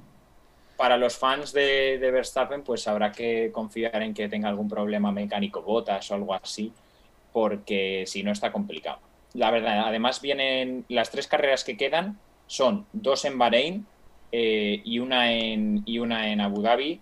Y es lo que dices tú, Germán, que salvo sorpresa, Botas tiene coche de sobra para, para estar delante. Y sobre todo la segunda carrera de Bahrein, que es en el, en el recorrido amplio, el circuito oval, que, bueno, nunca hemos visto una carrera ahí, pero yo creo que tendrá bastante importancia el motor y la potencia, pues yo creo que Mercedes va a estar muy por encima de Red Bull, la verdad. Aquí me están comentando a mí, Manuel Paredes Romo dice, ¿eres mexicano o español? Apoyas a Sainz, para eso me gustabas, gachón, dice. es que yo lo estaba pensando cuando estabas hablando, estaba pensando, seguro que hay alguien que se queja de la respuesta. sí, pero bueno, o sea, realmente yo nunca dije que no apoyo a Checo. Es que la gente confunde. O sea, si yo, por ejemplo, salgo y digo un ejemplo, ¿no? Eh, ¿Qué te gusta? Vamos a, vamos a pensar un pilotazo. Vamos a hablar de Max Verstappen. Si yo salgo y pienso y digo mi opinión de que Max Verstappen es mejor piloto que Checo Pérez, eso no quiere decir que no apoyo a Checo Pérez. Yo lo apoyo con todo. Ojalá y, Checo Pérez nos dé la sorpresa a todos y sea campeón del mundo. Ojalá que sí. Y, créanme, he ido a grandes premios. Bueno, he ido a uno, he ido al Gran Premio de México. Espero ir a, ir a más pero he ido, he ido, he gastado mi dinero, me, he comprado mi gorra que cuesta carísima, tú sabes, en el autódromo, mi, mi t-shirt también carísima en el autódromo eh, de Racing Point, que por cierto te la terminaré quemando seguramente después. pero este, pero eso no quiere decir que no apoyes a Checo, es solamente buscar objetividad, ¿no? O sea, eso es lo que creo. No puedo salir aquí frente a todos ustedes y decir, ah, este Checo es mejor que Ayrton Senna, ¿no? O algo así, o mejor, no, o sea, también, también hay que, hay que ser un poco lógico, es lo, por lo menos es lo que yo busco, pero no, definitivamente por mí, que, o sea, yo quiero que Checo Pérez llegue a ser lo mejor, ¿no? Totalmente, totalmente. Alonso podría pelear por el tricampeonato, dice Max Arias. Pues es la duda que tenemos todos. Hombre, yo como español y como fan de Fernando Alonso tengo que decir que espero que pueda, que pueda pelear. Ya que gane o no es otra cosa, pero que, tenga opciones. Eh, siendo sinceros, en 2021, el próximo año, es imposible. Eh, eh, como ha dicho antes Germán, el cambio de reglamento estaba previsto para 2021, pero con todo el rollo del coronavirus se ha retrasado al 2022. Eh, entonces, pues yo creo que el año que viene vamos a ver eh, un mundial muy parecido a este, en, cuanto a rendimiento de los equipos, quiero decir. Con lo cual, pues Alonso en Renault pues, podrá hacer lo que está haciendo ahora mismo Ricciardo o lo que está haciendo ahora mismo Ocon. Algún podio, eh, buenos resultados, pero nada más.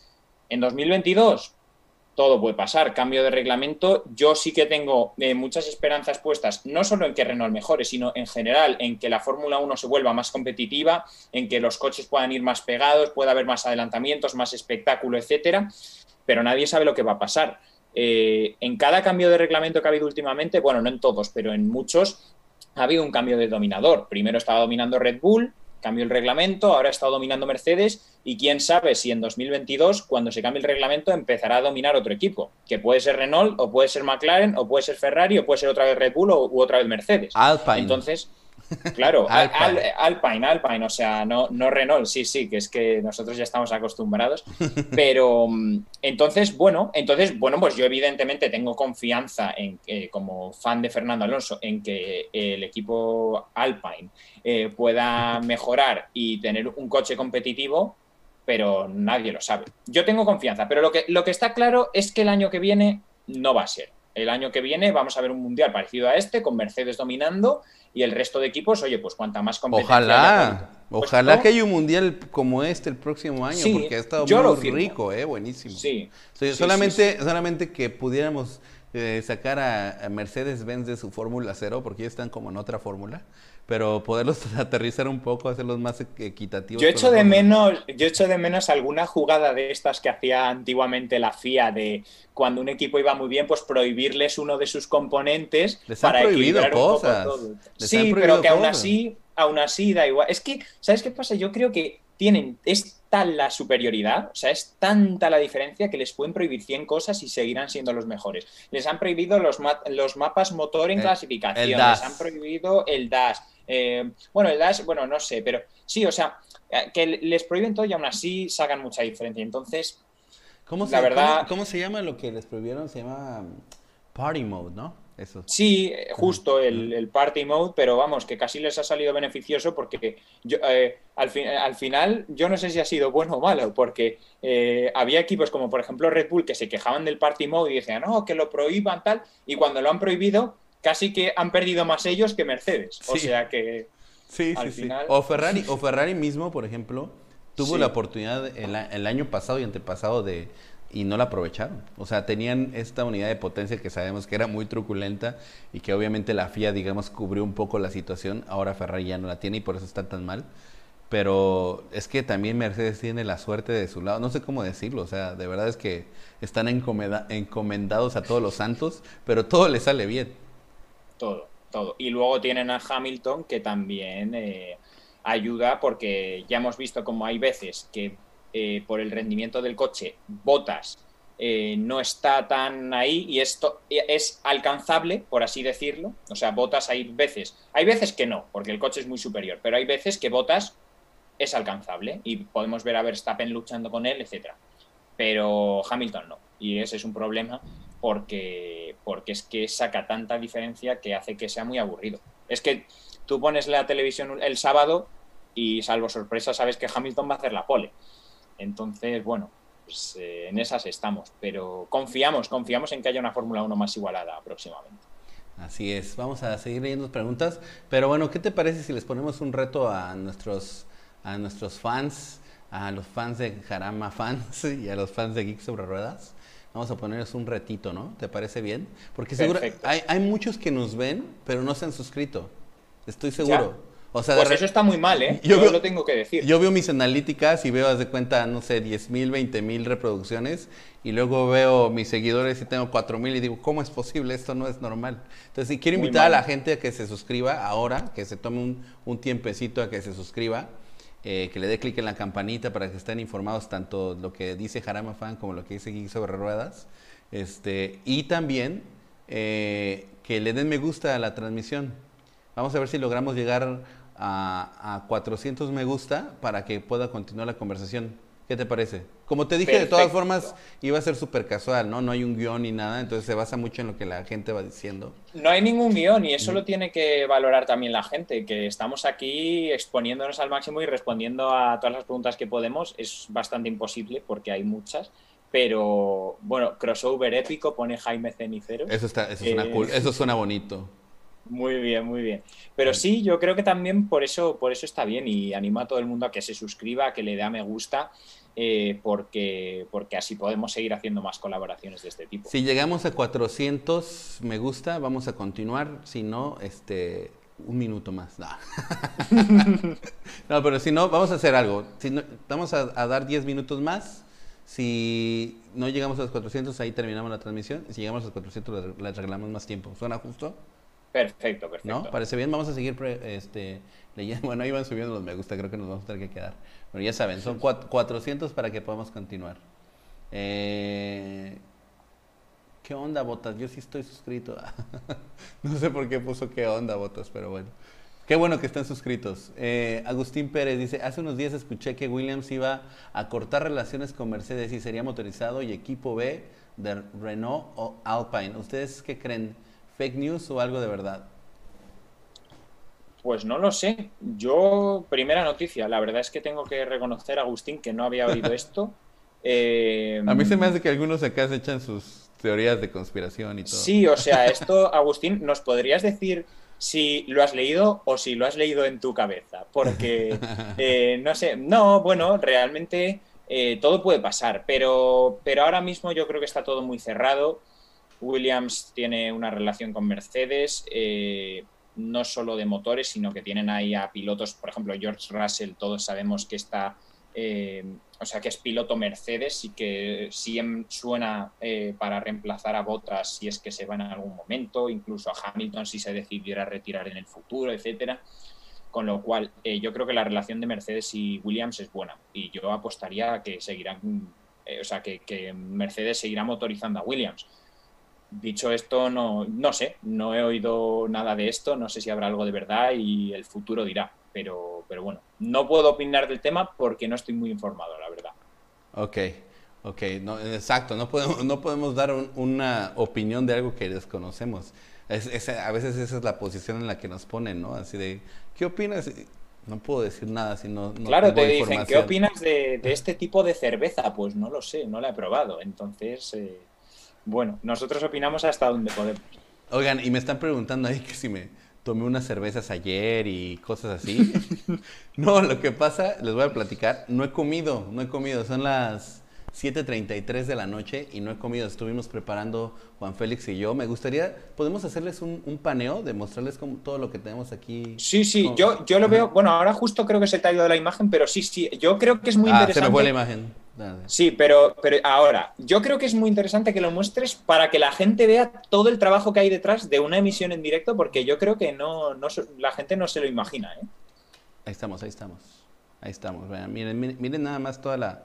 A ver si puedes abrir el lente, porque ahí no se aprecia mucho. Están bueno, el foco... Las cámaras, el cablerío, las computadoras, las bocinas, todo lo que hay detrás para poder hacer la producción bueno, la camiseta, que no sé si la gente se habrá fijado. Ah, la camiseta, claro, tiene que salir ahí el, logo. Ahí está Juan Félix haciendo su trabajo de camarógrafo. Un aplauso a Juan Félix, por favor. Todos pongan el iconito de aplauso a Juan Félix que le está dando con todo aquí a todos los aparatos. Que a veces nos hacen quedar mal. Esta cámara de aquí se apaga. Entonces ahí tenemos que cambiar porque de repente se apaga. No Culpa de Juan Félix. Miren, ya me está apareciendo ahí el, el feed de la cámara. Ya se quitó. Pero bueno, felicidades a Juan Félix. La verdad es que ha hecho una super chamba en este tema del streaming.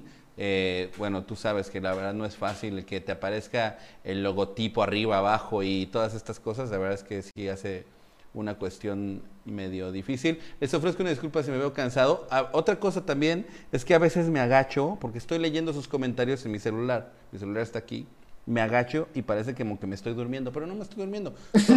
Soy de, soy de ojito cansado, pero... que no dude la gente. Que no, dude, la, gente, no. No me estoy durmiendo, señores. Este, ¿qué más? ¿Qué más? Bueno, vamos a seguir preguntando. Ah, bueno, faltan cinco minutos y no hemos llegado a los 400. Pero estamos casi, ¿eh? Estamos casi, yo estoy viendo 382 likes, no sé si es exactamente la cifra, pero queda poco. Que quedan cinco minutos y no llegamos a los 400, eso es lo peligroso. Quedan 18 eh, me gustas para que sigamos. O sea, que ahí, va subiendo, ahí va subiendo. Ahí, ahí, Es que hay que repetirlo, porque hay algún alguno que sí que se queda dormido, aunque tú no te quedes dormido, hay alguno que sí. Entonces, por si acaso, para que se despierten, aquí que en España ya han pasado las 12 de la noche, eh, hay que despertarles. Ah, cierto, también otra cosa, es que ¿qué hora es allá en, en Madrid? Aquí son ya las 12 y 36. Así de, así de que los papás así de, ay, este Pablo otra vez con sus cosas sí, no, no. No nos deja dormir. Haciendo el esfuerzo, haciendo el esfuerzo, porque mañana toca madrugar. Eres eh, estudiante, ¿no? Sí, nosotros, eh, no solo yo, sino mis dos compañeros del canal, también somos estudiantes de universidad. Eh, tenemos los tres 21 años solo. y bueno, pues ahora mismo lo estamos compaginando 21 años. Me, acabas, de sentir muy viejo, hacer Pero vosotros, Germán, sois muy, jóvenes también, ¿eh? sois muy jóvenes también. Yo ya tengo hijos y todo. Pero da igual. Y, y lo peor es que ya tengo canas, hermano. No, no, no se ven. Disfruten, los felicito, ¿sabes por qué? Porque este tema de, de YouTube y eso, eh, es, tomar una decisión y demás. Eh, hay, que, hay que generar un equipo, es un trabajo, hay que hacer investigación, hay que hacer una planeación. Y eh, tanto Juan como yo, por ejemplo, teníamos la idea de hacer un canal de YouTube hace años, o sea, y no nos atrevíamos. Yo porque no tenía alguien como Juan que me pudiera ayudar a hacer una producción bien, que hubiera iluminación, que hubieran buenas cámaras. Y Juan, porque no había un tipo con mi presencia, por supuesto. no, pero obviamente no, había una, una, cohesión, no había una fusión, ¿no? Ya estamos en 409 me gusta, así es que nos tenemos que quedar. Maravilloso. Subieron los me gusta. ¿Qué dice? Yo te pregunto si se atreverían a hacer análisis sobre categorías de indie. ah, están preguntando si nos atreveremos a hacer eh, análisis de otras categorías. Yo sí he visto que tú haces otro tipo de análisis, ¿no? De otras categorías ahí en Jarama Fan. Bueno, nosotros ahora queríamos empezar a, hacer análisis también de pilotos de motos. Eh, de hecho, ya tenemos en el canal el, análisis de Dani Pedrosa, que está muy interesante, se lo recomiendo a todo el mundo. y, sí que tenemos próximamente planeados más análisis de, motos, de, bueno, creo que se puede decir, Mar Márquez está, estará próximamente, más gente también. Eh, y sí, o sea, nosotros el canal lo hemos centrado más en Fórmula 1 desde el principio, pero sí que poco a poco queremos eh, ir ampliándolo también a otras categorías. La indicar eh, creo que es una categoría muy interesante. Mm, yo personalmente no la sigo regularmente, sí de forma esporádica, pero no regularmente, pero creo que es interesante. Si la gente quiere, nos meteremos también en ese mundo. Y bueno, pues por supuesto seguir con la Fórmula 1, motociclismo y otras categorías también.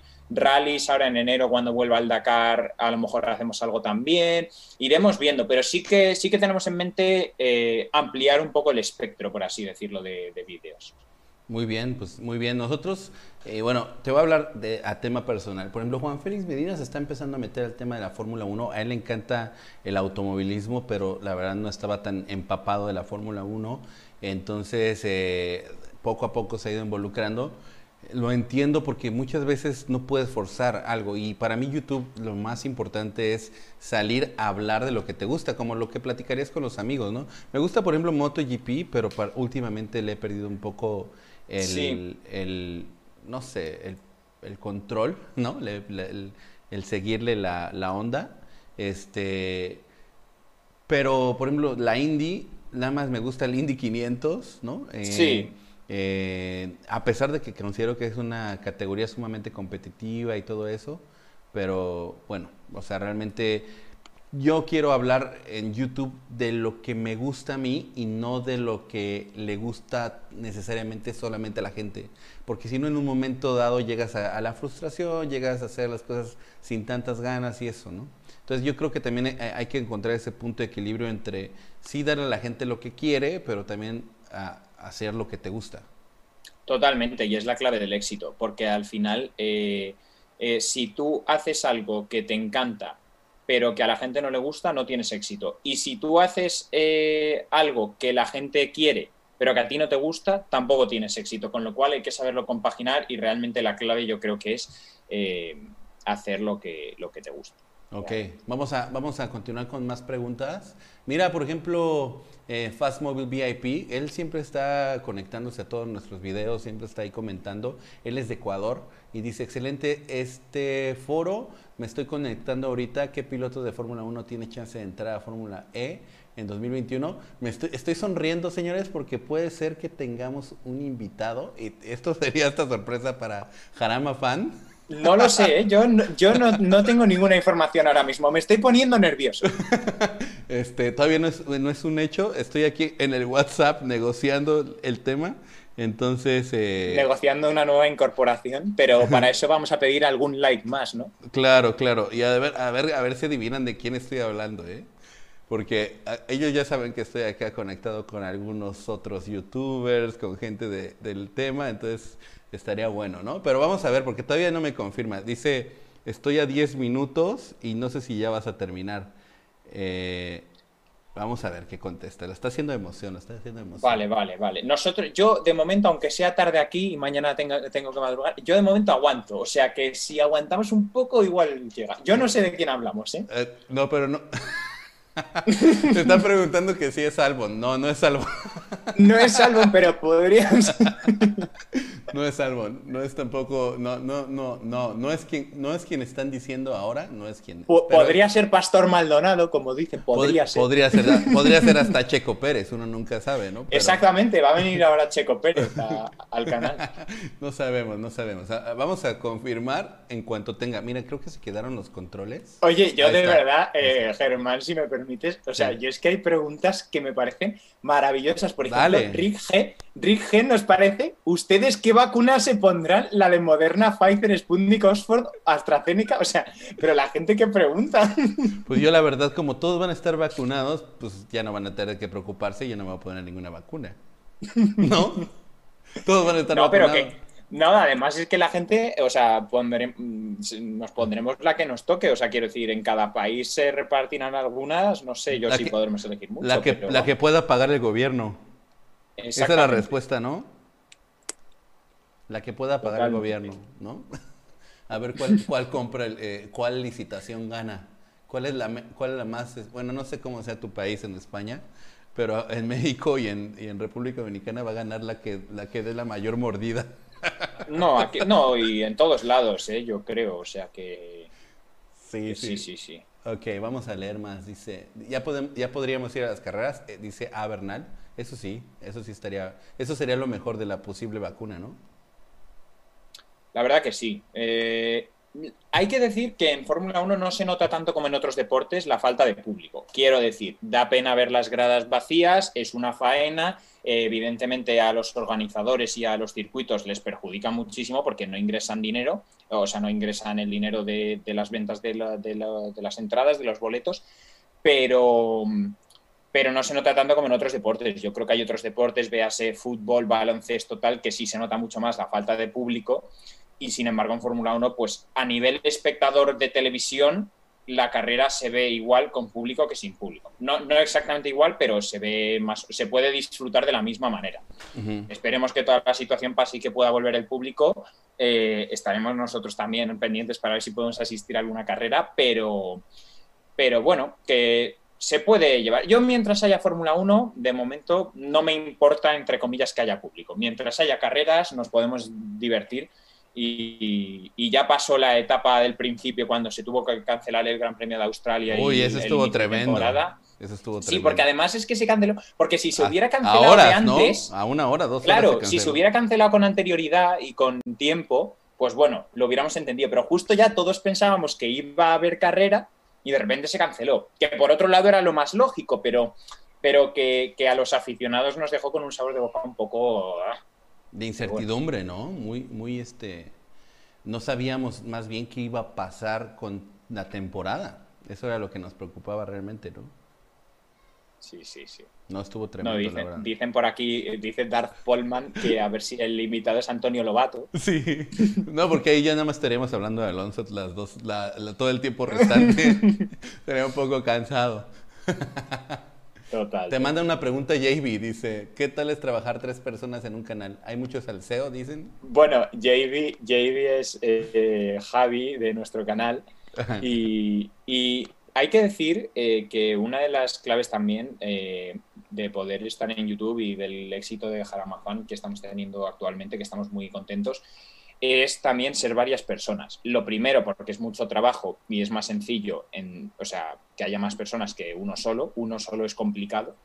Eh, y luego también porque al final si hay más gente, también eh, hay más puntos de vista que dar, hay más eh, información que abordar. O sea, creo que se hace más dinámico. Entonces, nosotros estamos muy contentos, yo en particular, de poder ser tres personas, de poder eh, colaborar entre todos, ayudarnos. Si a lo mejor, como, hemos dicho que somos estudiantes, pues a lo mejor hay una semana que alguno está más eh, con menos tiempo, pues, pero están los otros dos haciendo contenido y viceversa. O sea que eh, está muy bien y la verdad que ningún salseo, nos llevamos todos súper bien, estamos genial. y yo, vamos, encantado de trabajar con mis compañeros que son los mejores, la verdad. Explícale a la gente qué es salseo, porque mucha gente en Latinoamérica. Bueno, salseo, eh, bueno, salseo, no sé cómo explicarlo, sería un poco. Eh, mira, la pregunta era, hay mucho salseo y luego la siguiente pregunta era, ¿odias mucho a tus compañeros? Pues un poco eso, un poco, mm, es que no sé si se va a entender, pero movida, peleas, por así decirlo, desencuentros. Sí hay, ¿no? se suele... Sí, como... A veces Juan Félix Medina lo quiero así aventar del carro en movimiento. no, sí, a ver, no, pero a ver, evidentemente al ser más personas, pues siempre hay, siempre hay debate y tal, pero, pero buen rollo. Nosotros es que somos amigos desde hace muchos años, entonces eh, ya hay una base. No es lo mismo que si nos hubiéramos juntado eh, dos o tres personas a las que nos gusta este mundo, pero sin conocernos. Nosotros ya nos conocemos de hace mucho y, y, vamos de la mano en todo. Y entonces, bueno, eh, claro, ahora que digo esto, yo otra cosa que me pasa es que suelo ser muy gafe, o sea, es muy probable que ya mañana pase algo y nos peleemos después de haber dicho esto, pero no, en general todo muy bien y muy buen rollo. No, yo por ejemplo, eh, eh, hay, un, hay un factor que ustedes tienen a favor, bueno, obviamente tienen mucho tiempo de conocerse, pero son de la misma nacionalidad. Juan Félix y yo somos diferentes nacionalidades. Entonces eso... Claro, porque Juan Félix, ¿de dónde es? Él es dominicano y yo soy mexicano. Y a pesar de que yo tengo 10 años viviendo en República Dominicana, en algún momento dado hay como un, digamos, choque cultural, choque de ideas. Eh, yo soy de la Ciudad de México, además, de una, sabes, una ciudad de las más grandes del mundo. Entonces traemos un, rollo muy así, medio loco, si quieres verlo así, de sentido de urgencia, de querer las cosas más rápido. Él es un modo mucho más chilling, más relajado. Eh, tenemos visiones diferentes y entonces tenemos que encontrarnos en medio. A veces yo creo que lo vuelvo un poco loco, pero este, pues ahí vamos. Sí, a ver, yo creo que puede tener, puede suceder eso a veces que, hay que, o sea, que hay diversas opiniones, pero creo que también eso enriquece, porque eh, al final hay puntos de vista distintos tal y que si, si se logra compaginarlos y, y ir por el mismo camino creo que, creo que es beneficioso. A mí ya ves que me están diciendo por aquí, eh, Jaime Ceniceros, perdón, dice Pablo es el emperador del canal, los tiene esclavizados. Muy bien, muy buena opinión, Jaime. Eh, y bueno, nada, pues eh, sí, sí, hay mucho, mucho salseo por aquí por el chat también. Sí, sí, sí. Dicen que si el invitado es Toto Wolf, podría ser. Ojalá, ojalá que fuera Toto Wolf. Algún día, ¿no? Estamos en el camino correcto, ¿no? Quién sabe, quién podemos tener en el futuro. En el canal te comparto que he tenido gente eh, eh, dando declaraciones para el canal del nivel de Mario Isola, el director de ¿En serio? Sí, de verdad, de exclusivas para Geeks Horroradas. Hemos tenido a Adrián Fernández.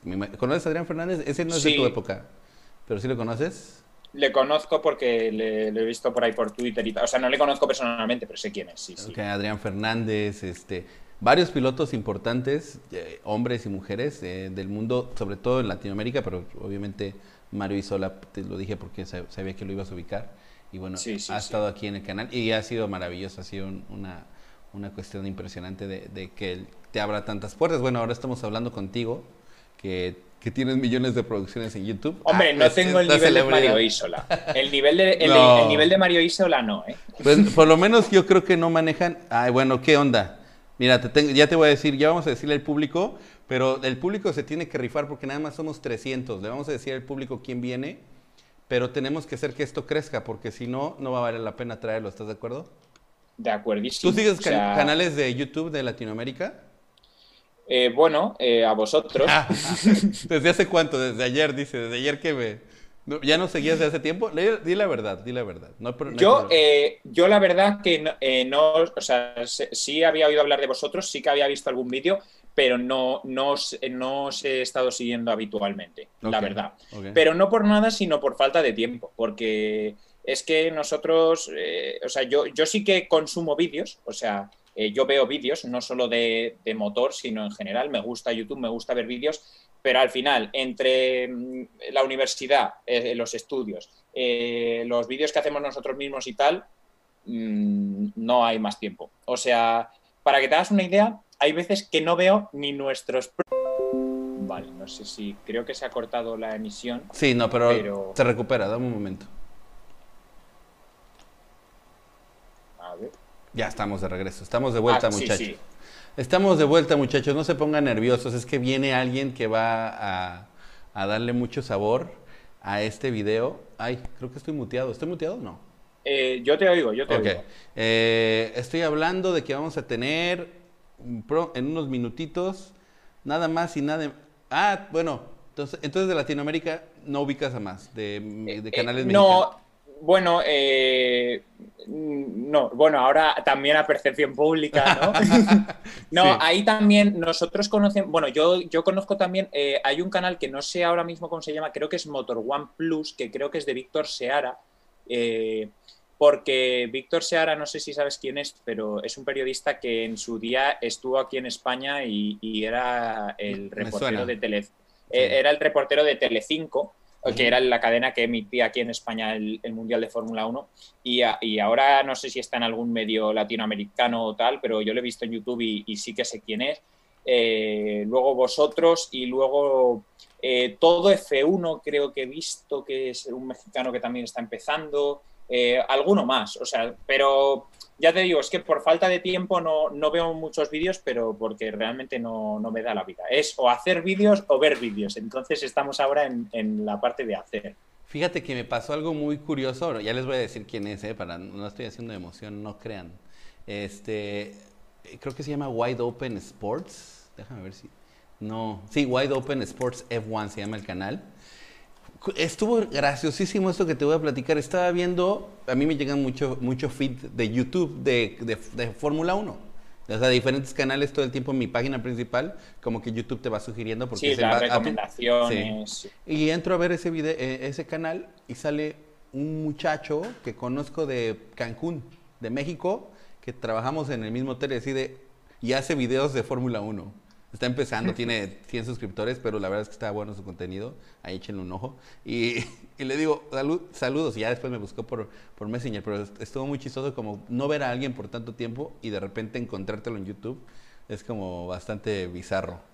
No, no, a mí eh, yo tengo que decir que me ha pasado una cosa parecida, que eh, hay un amigo mío que, que, es compañero de la universidad, pero que ahora, pues por el coronavirus y tal, hace tiempo que no nos vemos, que yo no le había dicho nada de, que estábamos en Jaramafan y tal, y, y, de repente me encontró, eh, me encontró, me encontró en YouTube y me dijo, oye, tal, que te he visto en YouTube, y digo, sí, sí, pues sí, entonces sí que es curioso, porque te encuentras a gente y es muy divertido. A lo mejor, a lo mejor te va a salir la niña que te gustaba eh, en, la primaria.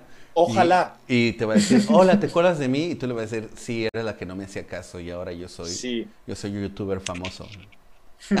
ojalá, ¿eh? Ojalá. Yo espero que eso llegue algún día, pero lo, tengo, lo veo complicado de momento, ¿eh? no, bueno, ya vamos a anunciar quién va a venir. Eh, bueno, ya tendrá la oportunidad de conocerlo. Considero que es uno de los mayores fans de Checo Pérez en el mundo. Se llama Rix Speed y ya me dijo cinco minutos me conecto, así es que estén al pendiente muchachos, eso se merece un like, ¿sí o no? regálanos un like por este, por este invitado que vamos a tener, Rix Speed, es un super cono. Fíjate, te voy a decir algo, hablando bueno, de... Bueno, le, he visto, en, eh, estuvo en vuestro canal, ya, ya ha estado, ¿no? Eso, muy bien, entonces sí ves nuestro canal, muy bien por eso. Hombre, un poco Ya, quedaste bien, quedaste bien.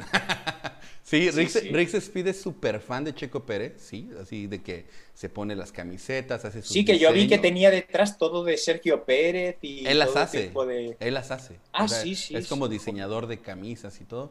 Y, pero yo, bueno, personalmente hice como una especie de prejuicio. Cuando lo vi la primera vez dije, ay, bueno, este cuate es como un porrista de Checo Pérez. Pero cuando me puse a hablar con él y empezamos a hablar de Fórmula 1, dije, wow, o sea sabe muchísimo, sabe de lo que habla, entonces ya le, tengo muchísimo más respeto. Ya lo hemos tenido un, eh, par de veces en el canal, una vez con, con el señor eh, Tello de Meneses y otra ocasión eh, con otro canal que, que, está creciendo mucho en México que se llama Racing Team. Con, con ha estado dos, o sea que esta va a ser su tercera ocasión, para que vean que Geek sobre Ruedas es un canal abierto, no hay envidias, no es, ah, yo lo invité y que, ¿sabes? O sea, porque mucha gente ha de pensar que a lo mejor uno puede llegar así. La verdad es que si ahorita me llama mi abuelita y ah, la invitamos también a la transmisión. también, también. Déjame ver cómo están los comentarios. ¿Qué, qué ves tú por ahí? Pues vamos a ver. Eh, bueno, sí, la gente celebrando que, que venga Rice Speed el toro mexicano, ponen por aquí. Bueno, nos dicen que traigamos a F total a la próxima reunión. Hombre, si lo consigues, yo creo que te hacemos la ola a todos. Eh, pero... Él como que no es muy abierto a nada de eso, ¿verdad? Por lo que he percibido. No lo sé, yo no le conozco, he visto algún vídeo suyo, no le conozco, pero sí que es cierto que parece que va un poco más, eh, como decimos aquí en España, a su bola. Quiero decir, que va un poco más él solo y hace todo solo. No sé, a lo mejor luego, es lo que tú dices, que a lo mejor luego le conoces y es súper simpático y quiere venir. Pero, pero yo no le he visto, o sea, yo solo le he visto en su canal, o sea, no, no le he visto eh, en otros lados, así que creo que está complicado. Le estoy cambiando aquí el título a live y estamos poniendo aquí Jarama Fan. Que por cierto te iba a decir que tienes que ponerle el título a ganar, eh, guardar tu nombre de canal. Eh, ellos, pregúntale a tus muchachos que lo hagan, porque cuando le doy arroba no me, no me no te identifica. Entonces eso es nada más rápido. ah, ¿cómo? En, eh, Ah, vale, vale, vale, vale, vale. Ya va llegando ahí. yo no sé cómo se hace, sí, eso lo tengo que buscar porque... Sí, sí, sí. Luego ya vamos a admitir a, a Speed. Espérame. nos, nos, dice Luis Parra mientras viene Rix Speed que invitemos a Fórmula Fons. Invitamos a quien quiera, pues quien quiera estar Invitamos a quien quiera, lo difícil es que vengan, pero nosotros invitamos. Exacto, exacto. Ahí se está conectando Rix Speed. Un aplauso para Rix Speed, que lo invité medio de última hora porque la verdad es que él, él me había dicho desde ayer, oye, dame chance, quiero estar con este con Jarama Fan. Y yo le dije, ¿sabes qué? Es que le, le voy a hacer unas preguntas un poquito picantes entonces dame chance de eso. Y ya que vi como que, estaba más tranquilo el ambiente, dije, órale, éntrale. No, no, te quería traer la guerra, a la guerra sin fusil, mi querido Rix Speed. Bienvenido, un aplauso a Rix Speed, por favor. Iconitos de aplausos por todos lados. Ya estoy cambiándole aquí el título. Sí, que se ve. No, y encima se ve, se ve, Germán, creo que se está viendo ahora el logotipo de Jaramafan encima de la cara de Rix. Ah, perdón, vamos a mover. Germán. Ya te estamos, te estamos cambiando de patrocinador. Espérate. Vamos a. Voy a tener que quitar momentáneamente el logo de Jarama. Sí, no pasa eh, Y vamos a ponerle X sobre ruedas en otro lado, si les parece bien. Listo, ¿eh? La magia de la televisión para que vean. Ya está, ¿no? ¿Ya está corregido ahí en pantalla? Perfecto, sí. Ok. Pues, eh, Rix Speed, un placer, la verdad, tenerte aquí. Sabes que las puertas siempre están abiertas, como todo mundo en este canal. Eh, creo que tú mejor que nadie lo sabes. Es, es, es siempre eh, un placer tenerte. Y estaba comentando un poco de que en un principio yo pensaba que eras más como un porrista de Checo Pérez nada más. Y cuando tuve la oportunidad de platicar de Fórmula 1 contigo, pues la verdad es que mi respeto, sabes muchísimo. Casi, casi como Jarama fan. Ah. Bienvenido. No, pues qué tal. Es un gusto. Buenas tardes aquí a todos, a tu público, Germán, este amigo de Jarama fan. Un gusto, la verdad es que Ahorita me mandó un mensaje Germán hace que 10, 15 minutos, andamos en la calle, pero vamos, yo, yo a gusto de, contribuir con ustedes, de, vamos de compartir aquí lo que esta noticia que está llevando a cabo, ¿no? Eh, de que soy un porrista de Checo, no, soy un gran aficionado de Checo, la verdad, de hecho por eso entró mi afición. Me gusta mucho la Fórmula 1, pero cuando vi que había un mexicano en Fórmula 1 y empecé a ver cómo estaba haciendo las cosas, completamente me atrapó, y pues hasta el momento, ¿no? De hecho, este, creo que somos el único canal que es 100% Checo Pérez. A veces, a veces ventajas, a veces desventajas, pero vamos, aquí estamos. Y pues un gusto que me hayan invitado. Siempre eres bienvenido, mi buen Rick Speed. Y sí, a eso me refería exactamente, que de hecho usé la palabra, que hice un prejuicio porque veía tu canal, veía todo lleno de Checo Pérez por todos lados y después eh, ya reconozco, número uno, que eres un gran aficionado. Has estado en, las cinco, en los cinco grandes premios ¿no? En México, si no estoy equivocado. y este y no, súper bien, la verdad es que, y aparte súper conocedor. Entonces, eh, te dejo el micrófono para que le preguntes lo que tú quieras a Jarama Fan. Eh, pues me agarran prácticamente en frío. Yo por ahí vi que hay algunos detalles en los que yo no me quiero meter. yo respeto a, todos. Ahí estamos, este, yo así que soy amigo de todos, ¿no? y este, pues más que nada, yo creo que, pues sí, un, un respeto porque creo que son ustedes los primeros que, se aventaron a hacerlo en este sentido en su canal, asegurando que 100% Checo estaba en Red Bull. Pues yo de corazón lo comparto, de corazón este, lo comparto en ese sentido. También sabemos que, en mi canal pues yo sigo con esa idea de que Checo llega a Red Bull, estamos convencidos de eso, más sin embargo no tenemos fuentes oficiales que, a mí me lo, me lo, permitan decir, ¿no? Esto es más de, de ver cómo estuvo Checo, cómo ha estado Checo trabajando, y que creo que es el, piloto pues, más completo y superior tanto a Hülkenberg como a Albon para llegar a ocupar ese espacio en Red Bull. En más que nada, esas son mis bases. Pero yo creo que, que, ustedes fueron los primeros que se aventaron en ese sentido este, aquí en YouTube, en, en, este mundo de que estamos aquí este, haciendo. Y pues yo creo que mi respeto, ¿no? Y pues ahorita yo creo que siguen manteniendo, yo creo que también eso es importante. Y pues vamos, esperemos que esto sí, que esto sí se haga y la verdad que también, pues un gusto estar aquí. De frente no tenía el gusto para de, de conocerte. Este, y pues qué gran canal tienes, de verdad. Tus videos están muy buenos. Esperemos que en algún momento aquí en el canal de Rix Speed empezamos a hacer algo pues, como lo que tú estás haciendo. Pues muchas gracias, Rix, pero vamos, que yo estoy seguro de que, de que llegaréis a, a, eso también. Me encanta, eh, te lo digo, las camisetas que haces, que me ha estado diciendo Germán ahora cuando ibas a entrar, me encanta todo.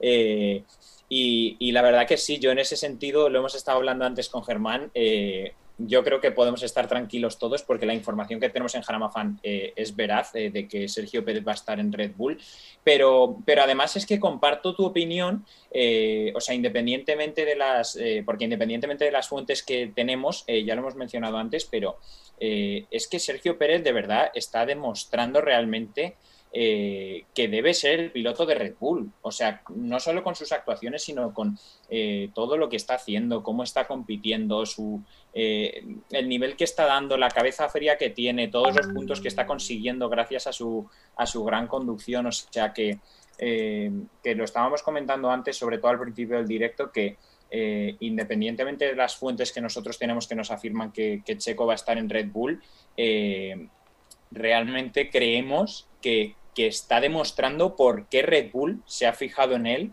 y, por qué debe ser él el elegido. O sea, realmente a mí me parece que a día de hoy es mejor piloto que Albon, claramente, y también que Hulkemer, siendo Hulkemer un gran piloto.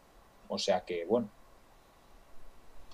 Sí, sí, de hecho yo, creo que en eso estamos de acuerdo. Hemos comentado aquí en nuestros videos, vamos, estamos ahora sí que del otro lado, ¿no? Hablamos mucho de cómo se manejan las ideas allá, allá en Europa eh, y nosotros aquí pues todo el tiempo apoyando a Checo.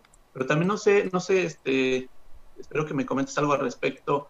Hemos visto como que ya un cambio eh, de las noticias que están saliendo en Europa, de la perspectiva que tienen hacia Checo Pérez. Al principio de estos rumores como que ponían primero a Nico Hulkenberg, incluso Albon. Pero ahora, no sé, si con las actuaciones de Checo, yo creo que lo que ha hecho, como que si ya ponen ahora sí en un primer escalón a Checo Pérez por encima de los otros dos pilotos. Creo que hemos visto ese cambio en la prensa europea. ¿Así lo, lo percibes tú? Sí, yo lo percibo así. Eh, también tengo que decir que, lo hemos comentado entre los compañeros de Jaramafan y yo, eh, con mi compañero Jesús y mi compañero Javier, eh, que se nota mucho también la desinformación, porque lees un periódico o cualquier tipo de medio que dice una cosa, a los 10 minutos vas a otro que dice la contraria, entonces dices, bueno, al final, ¿qué, pasa? O sea, ¿quién dice la verdad? Y realmente eh, es que yo creo que este fichaje se está llevando con mucha cautela y, todas las noticias que yo he visto publicadas a día de hoy eh, son bastante poco fiables en el sentido de, tener eh, poca información detrás, son más opinión, tal, entonces vemos cómo de repente aparece Nico Hulkenberg en cualquier entrevista y ya empiezan a salir noticias de que va a ser Hulkenberg el piloto de Red Bull sin haber dicho nada. Eh, luego de repente sale Sergio Pérez el domingo a la carrera, hace un segundo puesto maravilloso en Turquía y ya parece que vuelve a ser Sergio Pérez. Entonces, yo creo que hay mucho juego ahí y que realmente los medios europeos, por lo menos, por lo que yo he visto, ninguno de los que está publicando noticias tiene realmente información, son especulaciones, etcétera. Nosotros en Jaramafan sí que podemos decir que tenemos fuentes que nos lo han comentado y se lo he dicho a Germán antes que, y también para que toda la gente lo entienda, que no es una persona. Nosotros, si nos dice una cosa una persona, nos parece muy bien, pero no nos parece suficiente como para asegurar algo. Son eh, varias personas, distintas fuentes que desde las que nos llega la misma información y a raíz de eso podemos asegurar que Sergio Pérez va a estar en Red Bull.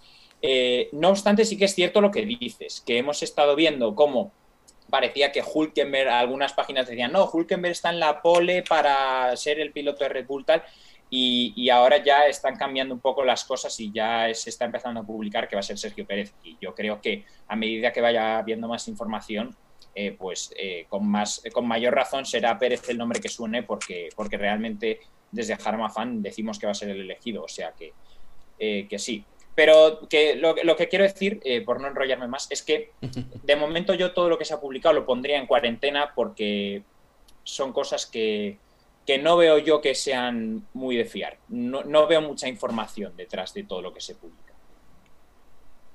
Ok, sí, y también vamos cerrando, cerrando con este tema. Yo creo que aquí, en México también tenemos eh, esa opinión. Yo creo que sí, aquí lo que vemos en los medios europeos sí llega a calar mucho aquí, sí llega a hacer mucho eco. De hecho, yo muchos de, los, eh, la mayoría de los eh, videos que saco es referente a las noticias que salen, que salen en Europa.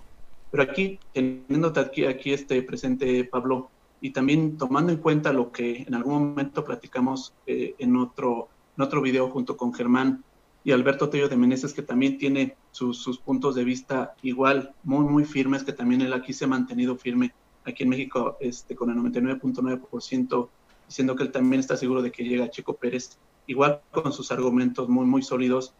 Eh, pero yo, yo lo veo de esta manera. Siento que ahorita tomando en cuenta lo que tenemos aquí en México y tomando en cuenta tu perspectiva en España, yo creo que se afirma mucho más esto que, que ya es, es, inevitable de que Checo llegue a Red Bull. ¿Qué, ¿Qué es lo que falta? Pues son, como le hemos dicho, ¿no? Que a lo mejor cuestiones de contrato, eh, simplemente los tiempos, todo eso, todo eso que hace, ya se ha hablado bastante, ¿no? Pero la verdad es que a mí me da mucho gusto ya ver dos puntos de vista en dos continentes este, y que coinciden en eso. Yo te quiero hacer una pregunta y ojalá me la pudiera este, responder. Eh, perdón, mejor por lo directo que estoy siendo, este, Pablo.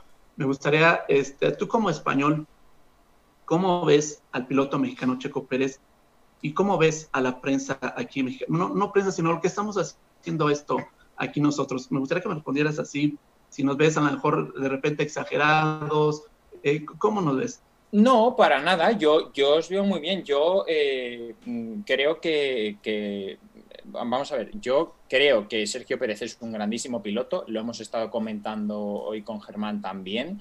Eh, creo que está demostrando ser un pilotazo, ahora mismo está cuarto en el Mundial, que es un logro tremendo le saca muchísimos puntos a su compañero de equipo, que encima eh, es el dueño del equipo, bueno, es su padre el dueño del equipo, ha tenido más mejoras, eh, no ha tenido el coronavirus, porque no hay que olvidar que Checo se ha perdido dos carreras y aún así va cuarto en el Mundial, está logrando muchísimos puntos y tal, o sea que respecto a Sergio Pérez yo creo que no hay ninguna duda de del gran piloto que es. Y con respecto a vosotros y a la prensa mexicana en general, yo eh, máximo respeto. O sea, eh, sí que es cierto que a lo mejor en los últimos tiempos, por, eh, el, por lo que es el mundo de la Fórmula 1 y, que la mayoría de equipos están ubicados en Europa y tal, la prensa europea ha ido a lo mejor siempre un pelín por delante en cuanto a noticias.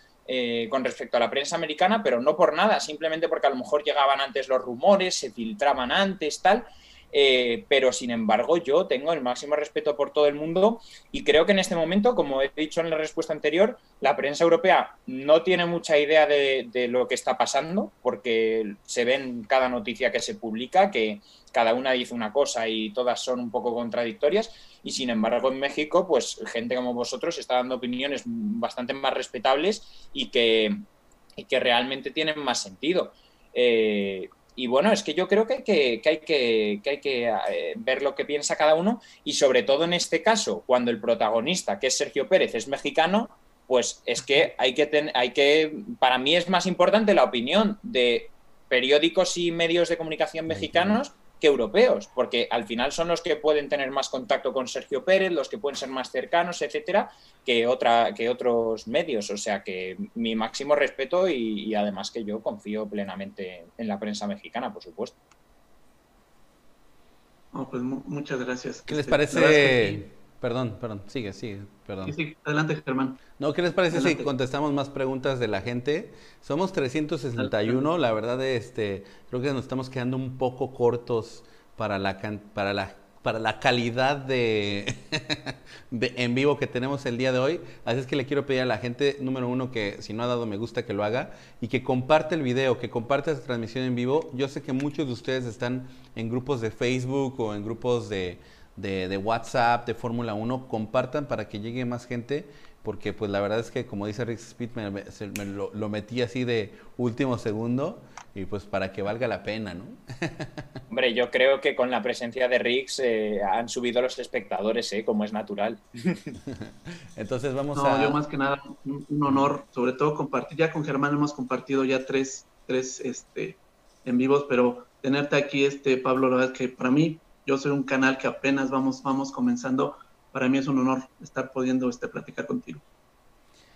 Pues también Jarama Fan está apenas comenzando. Lo que pasa es que ellos están comenzando con todo. Empezaron en mayo, si no me equivoco. sí, sí, en mayo, en mayo. Pero bueno, que lo hemos hablado antes con Germán. Esto es constancia, trabajo y calidad. Y, y si uno es constante y sigue, al final. Eh, llega, llega, llega la gente, los espectadores, y aunque, aunque muchas veces haya gente que ponga comentarios negativos o insultos o críticas, tal, la mayoría de la gente siempre es muy respetuosa, muy agradable, hay que decirlo, y, eso también anima a seguir, porque eh, cuando ves un comentario de pues qué buen vídeo o cómo me gusta el contenido o tal, pues eso no hace más que animarte a seguir trabajando y a seguir mejorando, que al final es lo que te hace crecer. Así es. Vamos a, leer más preguntas. Por favor, escriban más preguntas.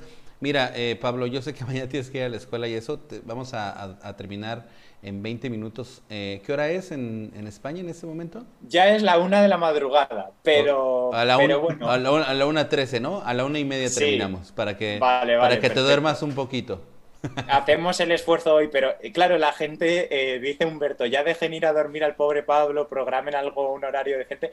A ver, hay que decir que, yo también, eh, este horario tampoco me viene tan mal porque sí que es cierto que madrugo mañana, pero que con todo lo que hay que hacer, pues es la única hora en la que también estamos un poco libres, o sea que no hay ningún problema y bueno, pues sí que es cierto que seguimos un poco y ya cortamos, pero que yo encantado de estar aquí con todos vosotros respondiendo a las preguntas y sin ningún problema.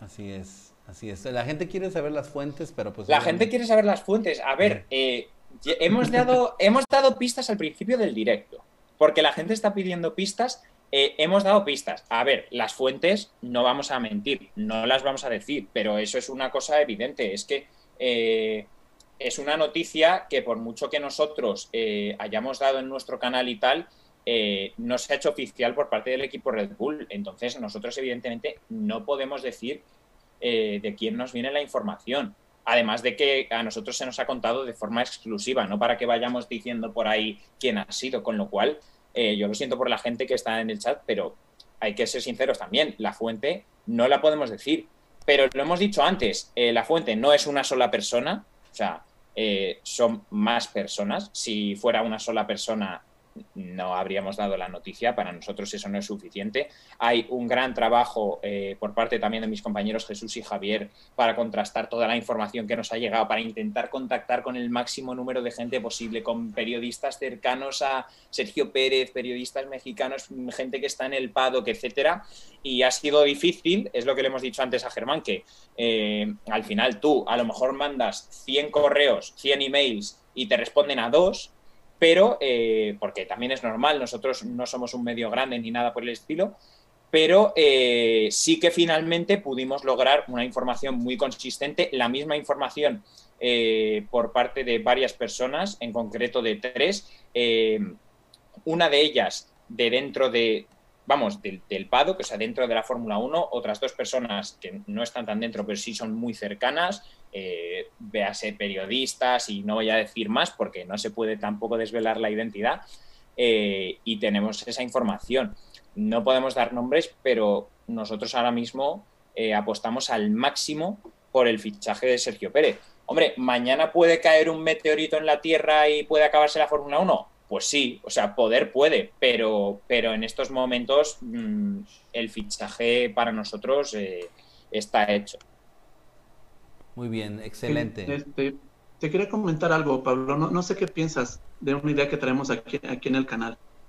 Eh, un, amigo este, me comentó que vio en un medio italiano una idea, compartiendo una idea que tenemos en el canal, de que surge la, idea de que Red Bull buscó antes a Checo Pérez, antes de saber que iba a llegar eh, Sebastián Vettel a Racing Point, de que iba a salir. Y que entonces si esto es real, pues que prefirieron a Checo Pérez antes que a Sebastián Vettel.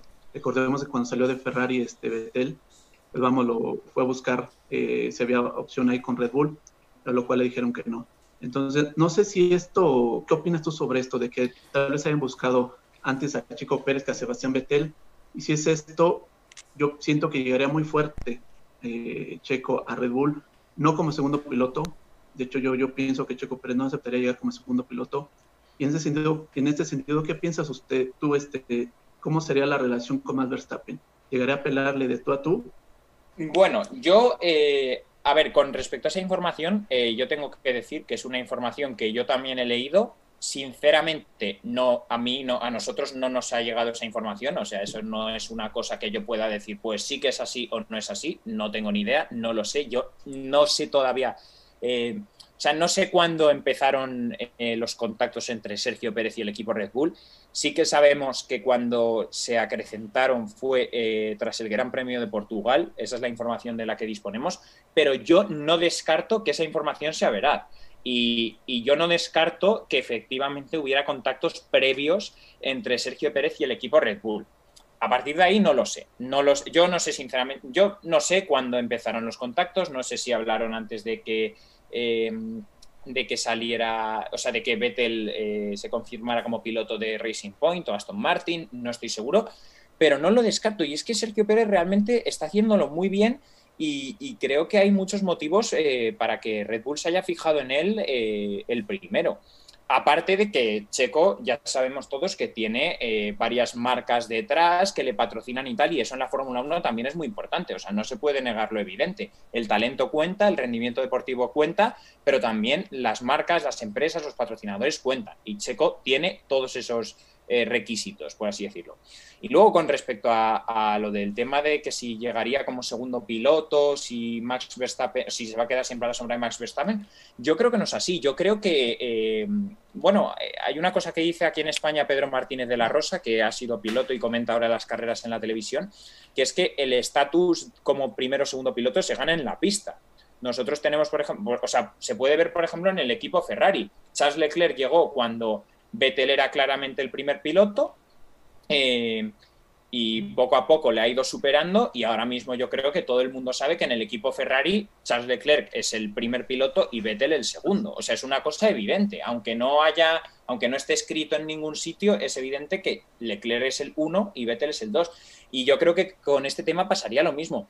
Hombre, yo creo que Max Verstappen ahora mismo tiene un nivel eh, indiscutiblemente alto. Creo que es muy difícil que Checo le supere. Creo que a su llegada Checo Pérez sí que sería el segundo piloto, sinceramente. No por nada, sino porque Verstappen se ha ganado a lo largo de estos últimos años con el nivel que ha demostrado ser el líder del equipo.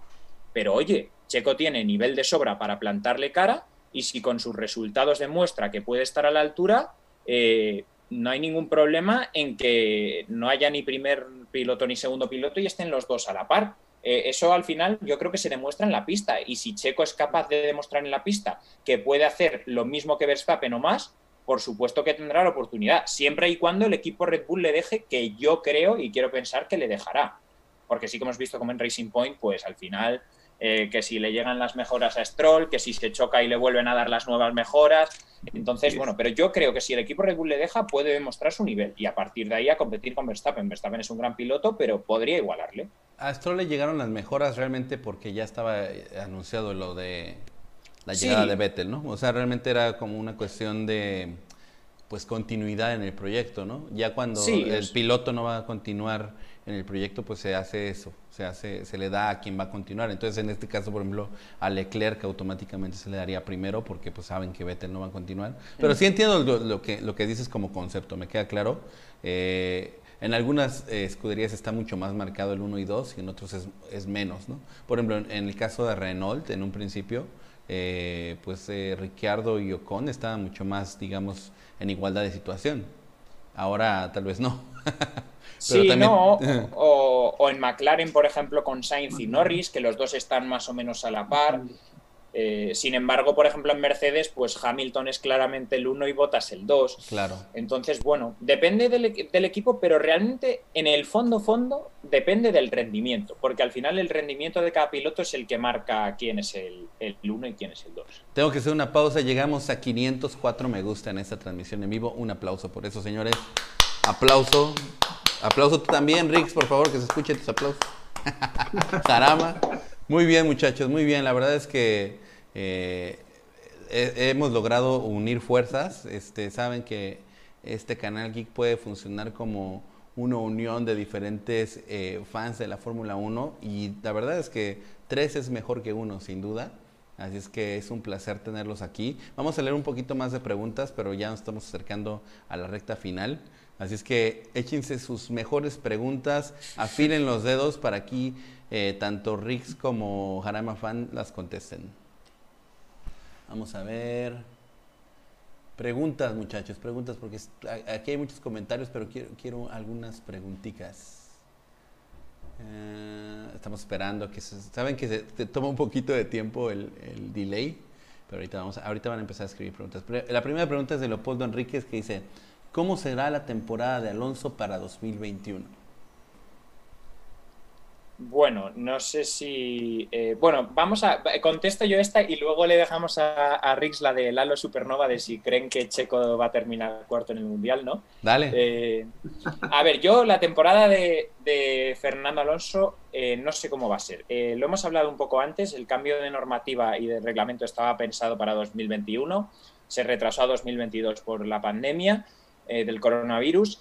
Y realmente yo, personalmente, el año que viene eh, me espero una temporada eh, relativamente parecida a esta en cuanto a rendimiento de los equipos, porque al final no va a poderse evolucionar mucho todo, va a ser todo más o menos igual. Entonces, pues tenemos a, un Fernando Alonso que va a estar en Renault, aunque se va a llamar Alpine el equipo, o Alpine, que ya no sé cómo se pronuncia. Y, y yo creo que el rendimiento va a ser un poco pues el que está teniendo Ricciardo este año, el que está teniendo también Ocon. Eh, creo que Fernando Alonso ha demostrado su calidad siempre. Creo que si todo va bien podrá hacer podios, como ha hecho Ricciardo este año. Alguno caerá, pero nada más. Ya en 2022, con el cambio de reglamento, sí que puede haber más cambios y, veremos qué pasa. Yo tengo confianza y esperanza en que eh, pueda ir mejor el coche. Pero en 2021 me espero eso. Podios, buenas actuaciones, pero nada más. Victorias lo veo muy complicado, salvo que haya una carrera muy loca y luchar por el título evidentemente imposible. Muy bien. ¿Y de la pregunta del cuarto lugar? ¿Creen que dude quién va a quedar? no, yo creo que sí, Checo se puede quedar con el cuarto lugar. Eh, eh, dejando a un lado lo que lo del, de mi gusto por Checo, yo creo que tiene mejor auto, creo que es mejor auto el RP que, Renault y que McLaren, incluso también que, el, Ferrari de, de Leclerc. En cuanto a los pilotos, sí lo veo muy reñido. Yo los veo prácticamente a la par a lo que es Leclerc y lo que es Richardo, pero también vienen unas pistas, eh, creo que se le adaptan bien a lo que es el RP. Entonces creo que puede sacar todo su, todo su potencial.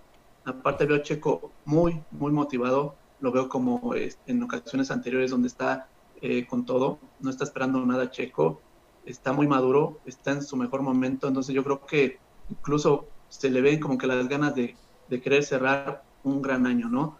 Yo creo que ha sido una temporada muy, muy difícil para, para Checo Pérez, pero yo creo que va a ser de las más provechosas. Eh, está a dos puntos de ser su mejor temporada.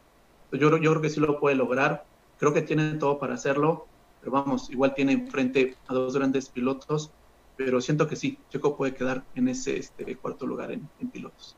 Y por ende, esperemos que también su escudería quede en tercer lugar, aunque también necesitamos que pues también Stroll haga algo de puntos, ¿no? Porque prácticamente las últimas carreras Checo se ha aventado todo, ¿no? Y ahí yo, creo que McLaren ahí tiene un poco de ventaja porque los dos pilotos ahí están este, puntuando. Richard también lo está haciendo muy bien, falta que Ayocon se pegue un poquito. Y pues ahorita yo creo que dio un salto fuerte en esta última carrera Ferrari, donde ya empezó a puntuar de manera fuerte este Betel y vamos a ver cómo se da este cierre de temporada, ¿no? Pero yo creo que sí Checo se puede quedar con el puerto de constructor. Vamos a echar... De piloto. Vamos, yo también pienso lo mismo. Yo también pienso que Pérez, con toda la motivación que creo que tiene y con eh, todos los demás factores eh, que ya hemos comentado, Sergio Pérez queda en cuarto lugar. Eso es lo que también quiero, ¿no? pero definitivamente creo que sí será posible. Eh, vamos a echar otra preguntita. Patricia, me encanta que haya mujeres. Acuérdense, para las mujeres uno de estos porque es muy valioso que tengamos mujeres por acá. Eh, Patricia Garcilaso dice, hablando de que a Max no le gusta la competencia interna, entonces, ¿qué tan buen piloto podría llegar a ser? ¿Podría llegar a ser quién? ¿Pérez o cómo? Pues, pues yo creo que más bien se refiere ahí a Max, ¿no? ¿Qué tan buen piloto es si no le gusta la competencia? Ah, claro, pero ¿qué tiene que ver lo buen piloto que sea con la competencia? bueno, a ver, no, yo, a ver, es que yo creo que también hay una cosa, eh, hay mucha gente que, que piensa que la competencia en Fórmula 1 y en general es mala y no tiene por qué ser así. Muchas veces la competencia hace que, que un piloto eh, se haga mejor a base de tener un rival fuerte, eso te hace mejorar a ti también y, eso puede ser bueno. Entonces, eh, claro, a lo mejor eh, uno dice, no, es que claro, eh, lo dice a lo mejor Patricia, dice, claro, ahora está Verstappen muy cómodo con Albon porque Albon está muy por debajo y si viene Checo Pérez y le ponen las cosas difíciles, pues eso le puede fastidiar y se puede cabrear tal. Bueno, a lo mejor no es así. A lo mejor mm, el hecho de que le puedan hacer una buena competencia y estar a su nivel hace que él también mejore y él también aprenda de su compañero, etcétera. O sea que yo es que la competencia creo que no es malo. Sí que es cierto que en Fórmula 1, desafortunadamente, hemos visto cómo eh, en los últimos años cada vez eh, los equipos quieren más tener como un piloto muy fuerte y otro más que haga de escudero. Eh, pero a mí eso no me acaba de convencer. A mí me gusta que estén siempre los mejores y si hay competencia y los dos pilotos del equipo pelean entre ellos, me parece que puede ser positivo, siempre y cuando sea una competencia sana, claro. Un poquito de brillo. ¿Y tú, ¿y tú Rick? Pues, yo estoy de acuerdo en lo, que comentas. Incluso este, a mí es lo que me gusta que de Red Bull que los deja correr. Lo hemos visto con sus con sus este, otros pilotos, cuando estuvo con Richard, una buena competencia que tuvieron con Max. Y yo creo que, que Max, él quiere ser el, mejor piloto eh, en la Fórmula 1. Y yo creo que si quiere serlo, pues ustedes de, de enfrentar a los mejores. Y pienso que Max le gustan los retos. Entonces, si, si Checo llega realmente a apretarlo, siento que vamos a ver la, mejor versión de Max Verstappen en todos los sentidos. Yo creo que Checo llegaría a aportarle también mucha experiencia y si se llegan a conjuntar y más que nada respetar en la pista, que es lo que yo pienso que al final van a, van a hacerlo. No dudo que haya, que haya roces, incluso creo que es a lo mejor, pero siento que al final los dos son profesionales y creo que pueden llegar a respetarse en la pista. Y la verdad es que yo ya me estoy haciendo ilusiones de poder ver estos duelos entre estos dos grandes pilotos con un auto en igualdad de circunstancias, tengo que Checo muy bueno para preparar los autos. Entonces, yo siento que sería una muy buena dupla y si hace un buen auto eh, Red Bull, vamos, podrían estarle por ahí dando un susto eh, a Mercedes-Benz. Hay falta la adaptación, todo esto lo sabemos, pero pienso que puede ser muy bueno para los dos pilotos, maximizarse los dos. Así es, muchachos. Pues yo creo que con esto nos vamos a quedar. Les eh, comento que en República Dominicana tenemos toque de queda a las 9 de la noche, falta media hora y Juan Félix Medina no queremos que termine en la cárcel. Así es que vamos a tener que terminar con esta transmisión. Eh, les queremos agradecer a todo el público que estuvo el día de hoy con nosotros. Un aplauso a todos ustedes, realmente hicieron un gran trabajo. Terminamos con 354 usuarios, tuvimos picos hasta de 500, la verdad estuvo muy bien, 540 me gusta, excelente, muchísimas gracias por esos me gusta, muchísimas gracias a los nuevos suscriptores, tanto en Rix Speed como Jarama Fan. Se vienen cosas muy interesantes, si quieren compartir cada quien lo que hará en su canal, yo les comparto que vamos a tener nuestro segundo directo ahora en este Gran Premio de Bahrein. Estamos haciendo directos también, eh, platicando la carrera. Este, así es que nos vemos el domingo en el directo. Seguramente habrán videos antes. Rix Speed, ¿algo que tengas próximamente? Eh, pues no, como siempre, invitarlos a que estén ahí eh, viendo lo que estamos haciendo en el canal. saben que después de cada carrera hacemos en vivos, ahí directamente cuando termina. Pueden venir al canal y los viernes a las 7 de la noche igual tenemos nuestros directos. Y pues no, muchísimas gracias más que nada por, por la invitación y un honor por estar aquí compartiendo con ustedes este espacio. ¿Y tú, Pablo? Bueno, pues eh, simplemente lo de siempre, decirle a todo el mundo que esté muy pendiente. Mañana es muy probable que en el canal de Jarama Fan tengamos eh, un nuevo vídeo informativo de Jarama News comentando un poco las últimas novedades que está viendo. Y por supuesto, como todas las semanas que hay carrera, pues el jueves tendremos el vídeo de circuitos en un minuto, de Sakir en un minuto, el circuito de Bahrein explicado en un solo minuto. Y el domingo, por supuesto, en cuanto acabe la carrera, el Gran Premio de Bahrein, pues eh, tendremos resumen también en nuestro canal. Así que animo a todo el mundo a que se pase a verlo, también a que se suscriba y, y a que estén también pendientes, igual que al canal de Rix y al de Germán. Pues muchísimas gracias. Eh, eh, una vez más los invitamos a que terminemos este live dando un me gusta, dando un suscribir, dando un clic en la campanita y eh, posteriormente va a quedar un video de este en vivo. los invito también a que lo compartan para aquellos que por horario o por cuestiones laborales no lo hayan podido ver. Y bueno, esto ha sido todo por hoy. Muchísimas gracias. me despido agradeciéndoles una vez más Ustedes son los que hicieron posible. Yo sé que Jarama Fan se enteró de nosotros por los comentarios. Así es que al público es gracias a ustedes que podemos hacer todo esto. Los invito a que sigan dejando comentarios, me gusta. Y nos vemos en la próxima emisión de Geeks sobre Ruedas.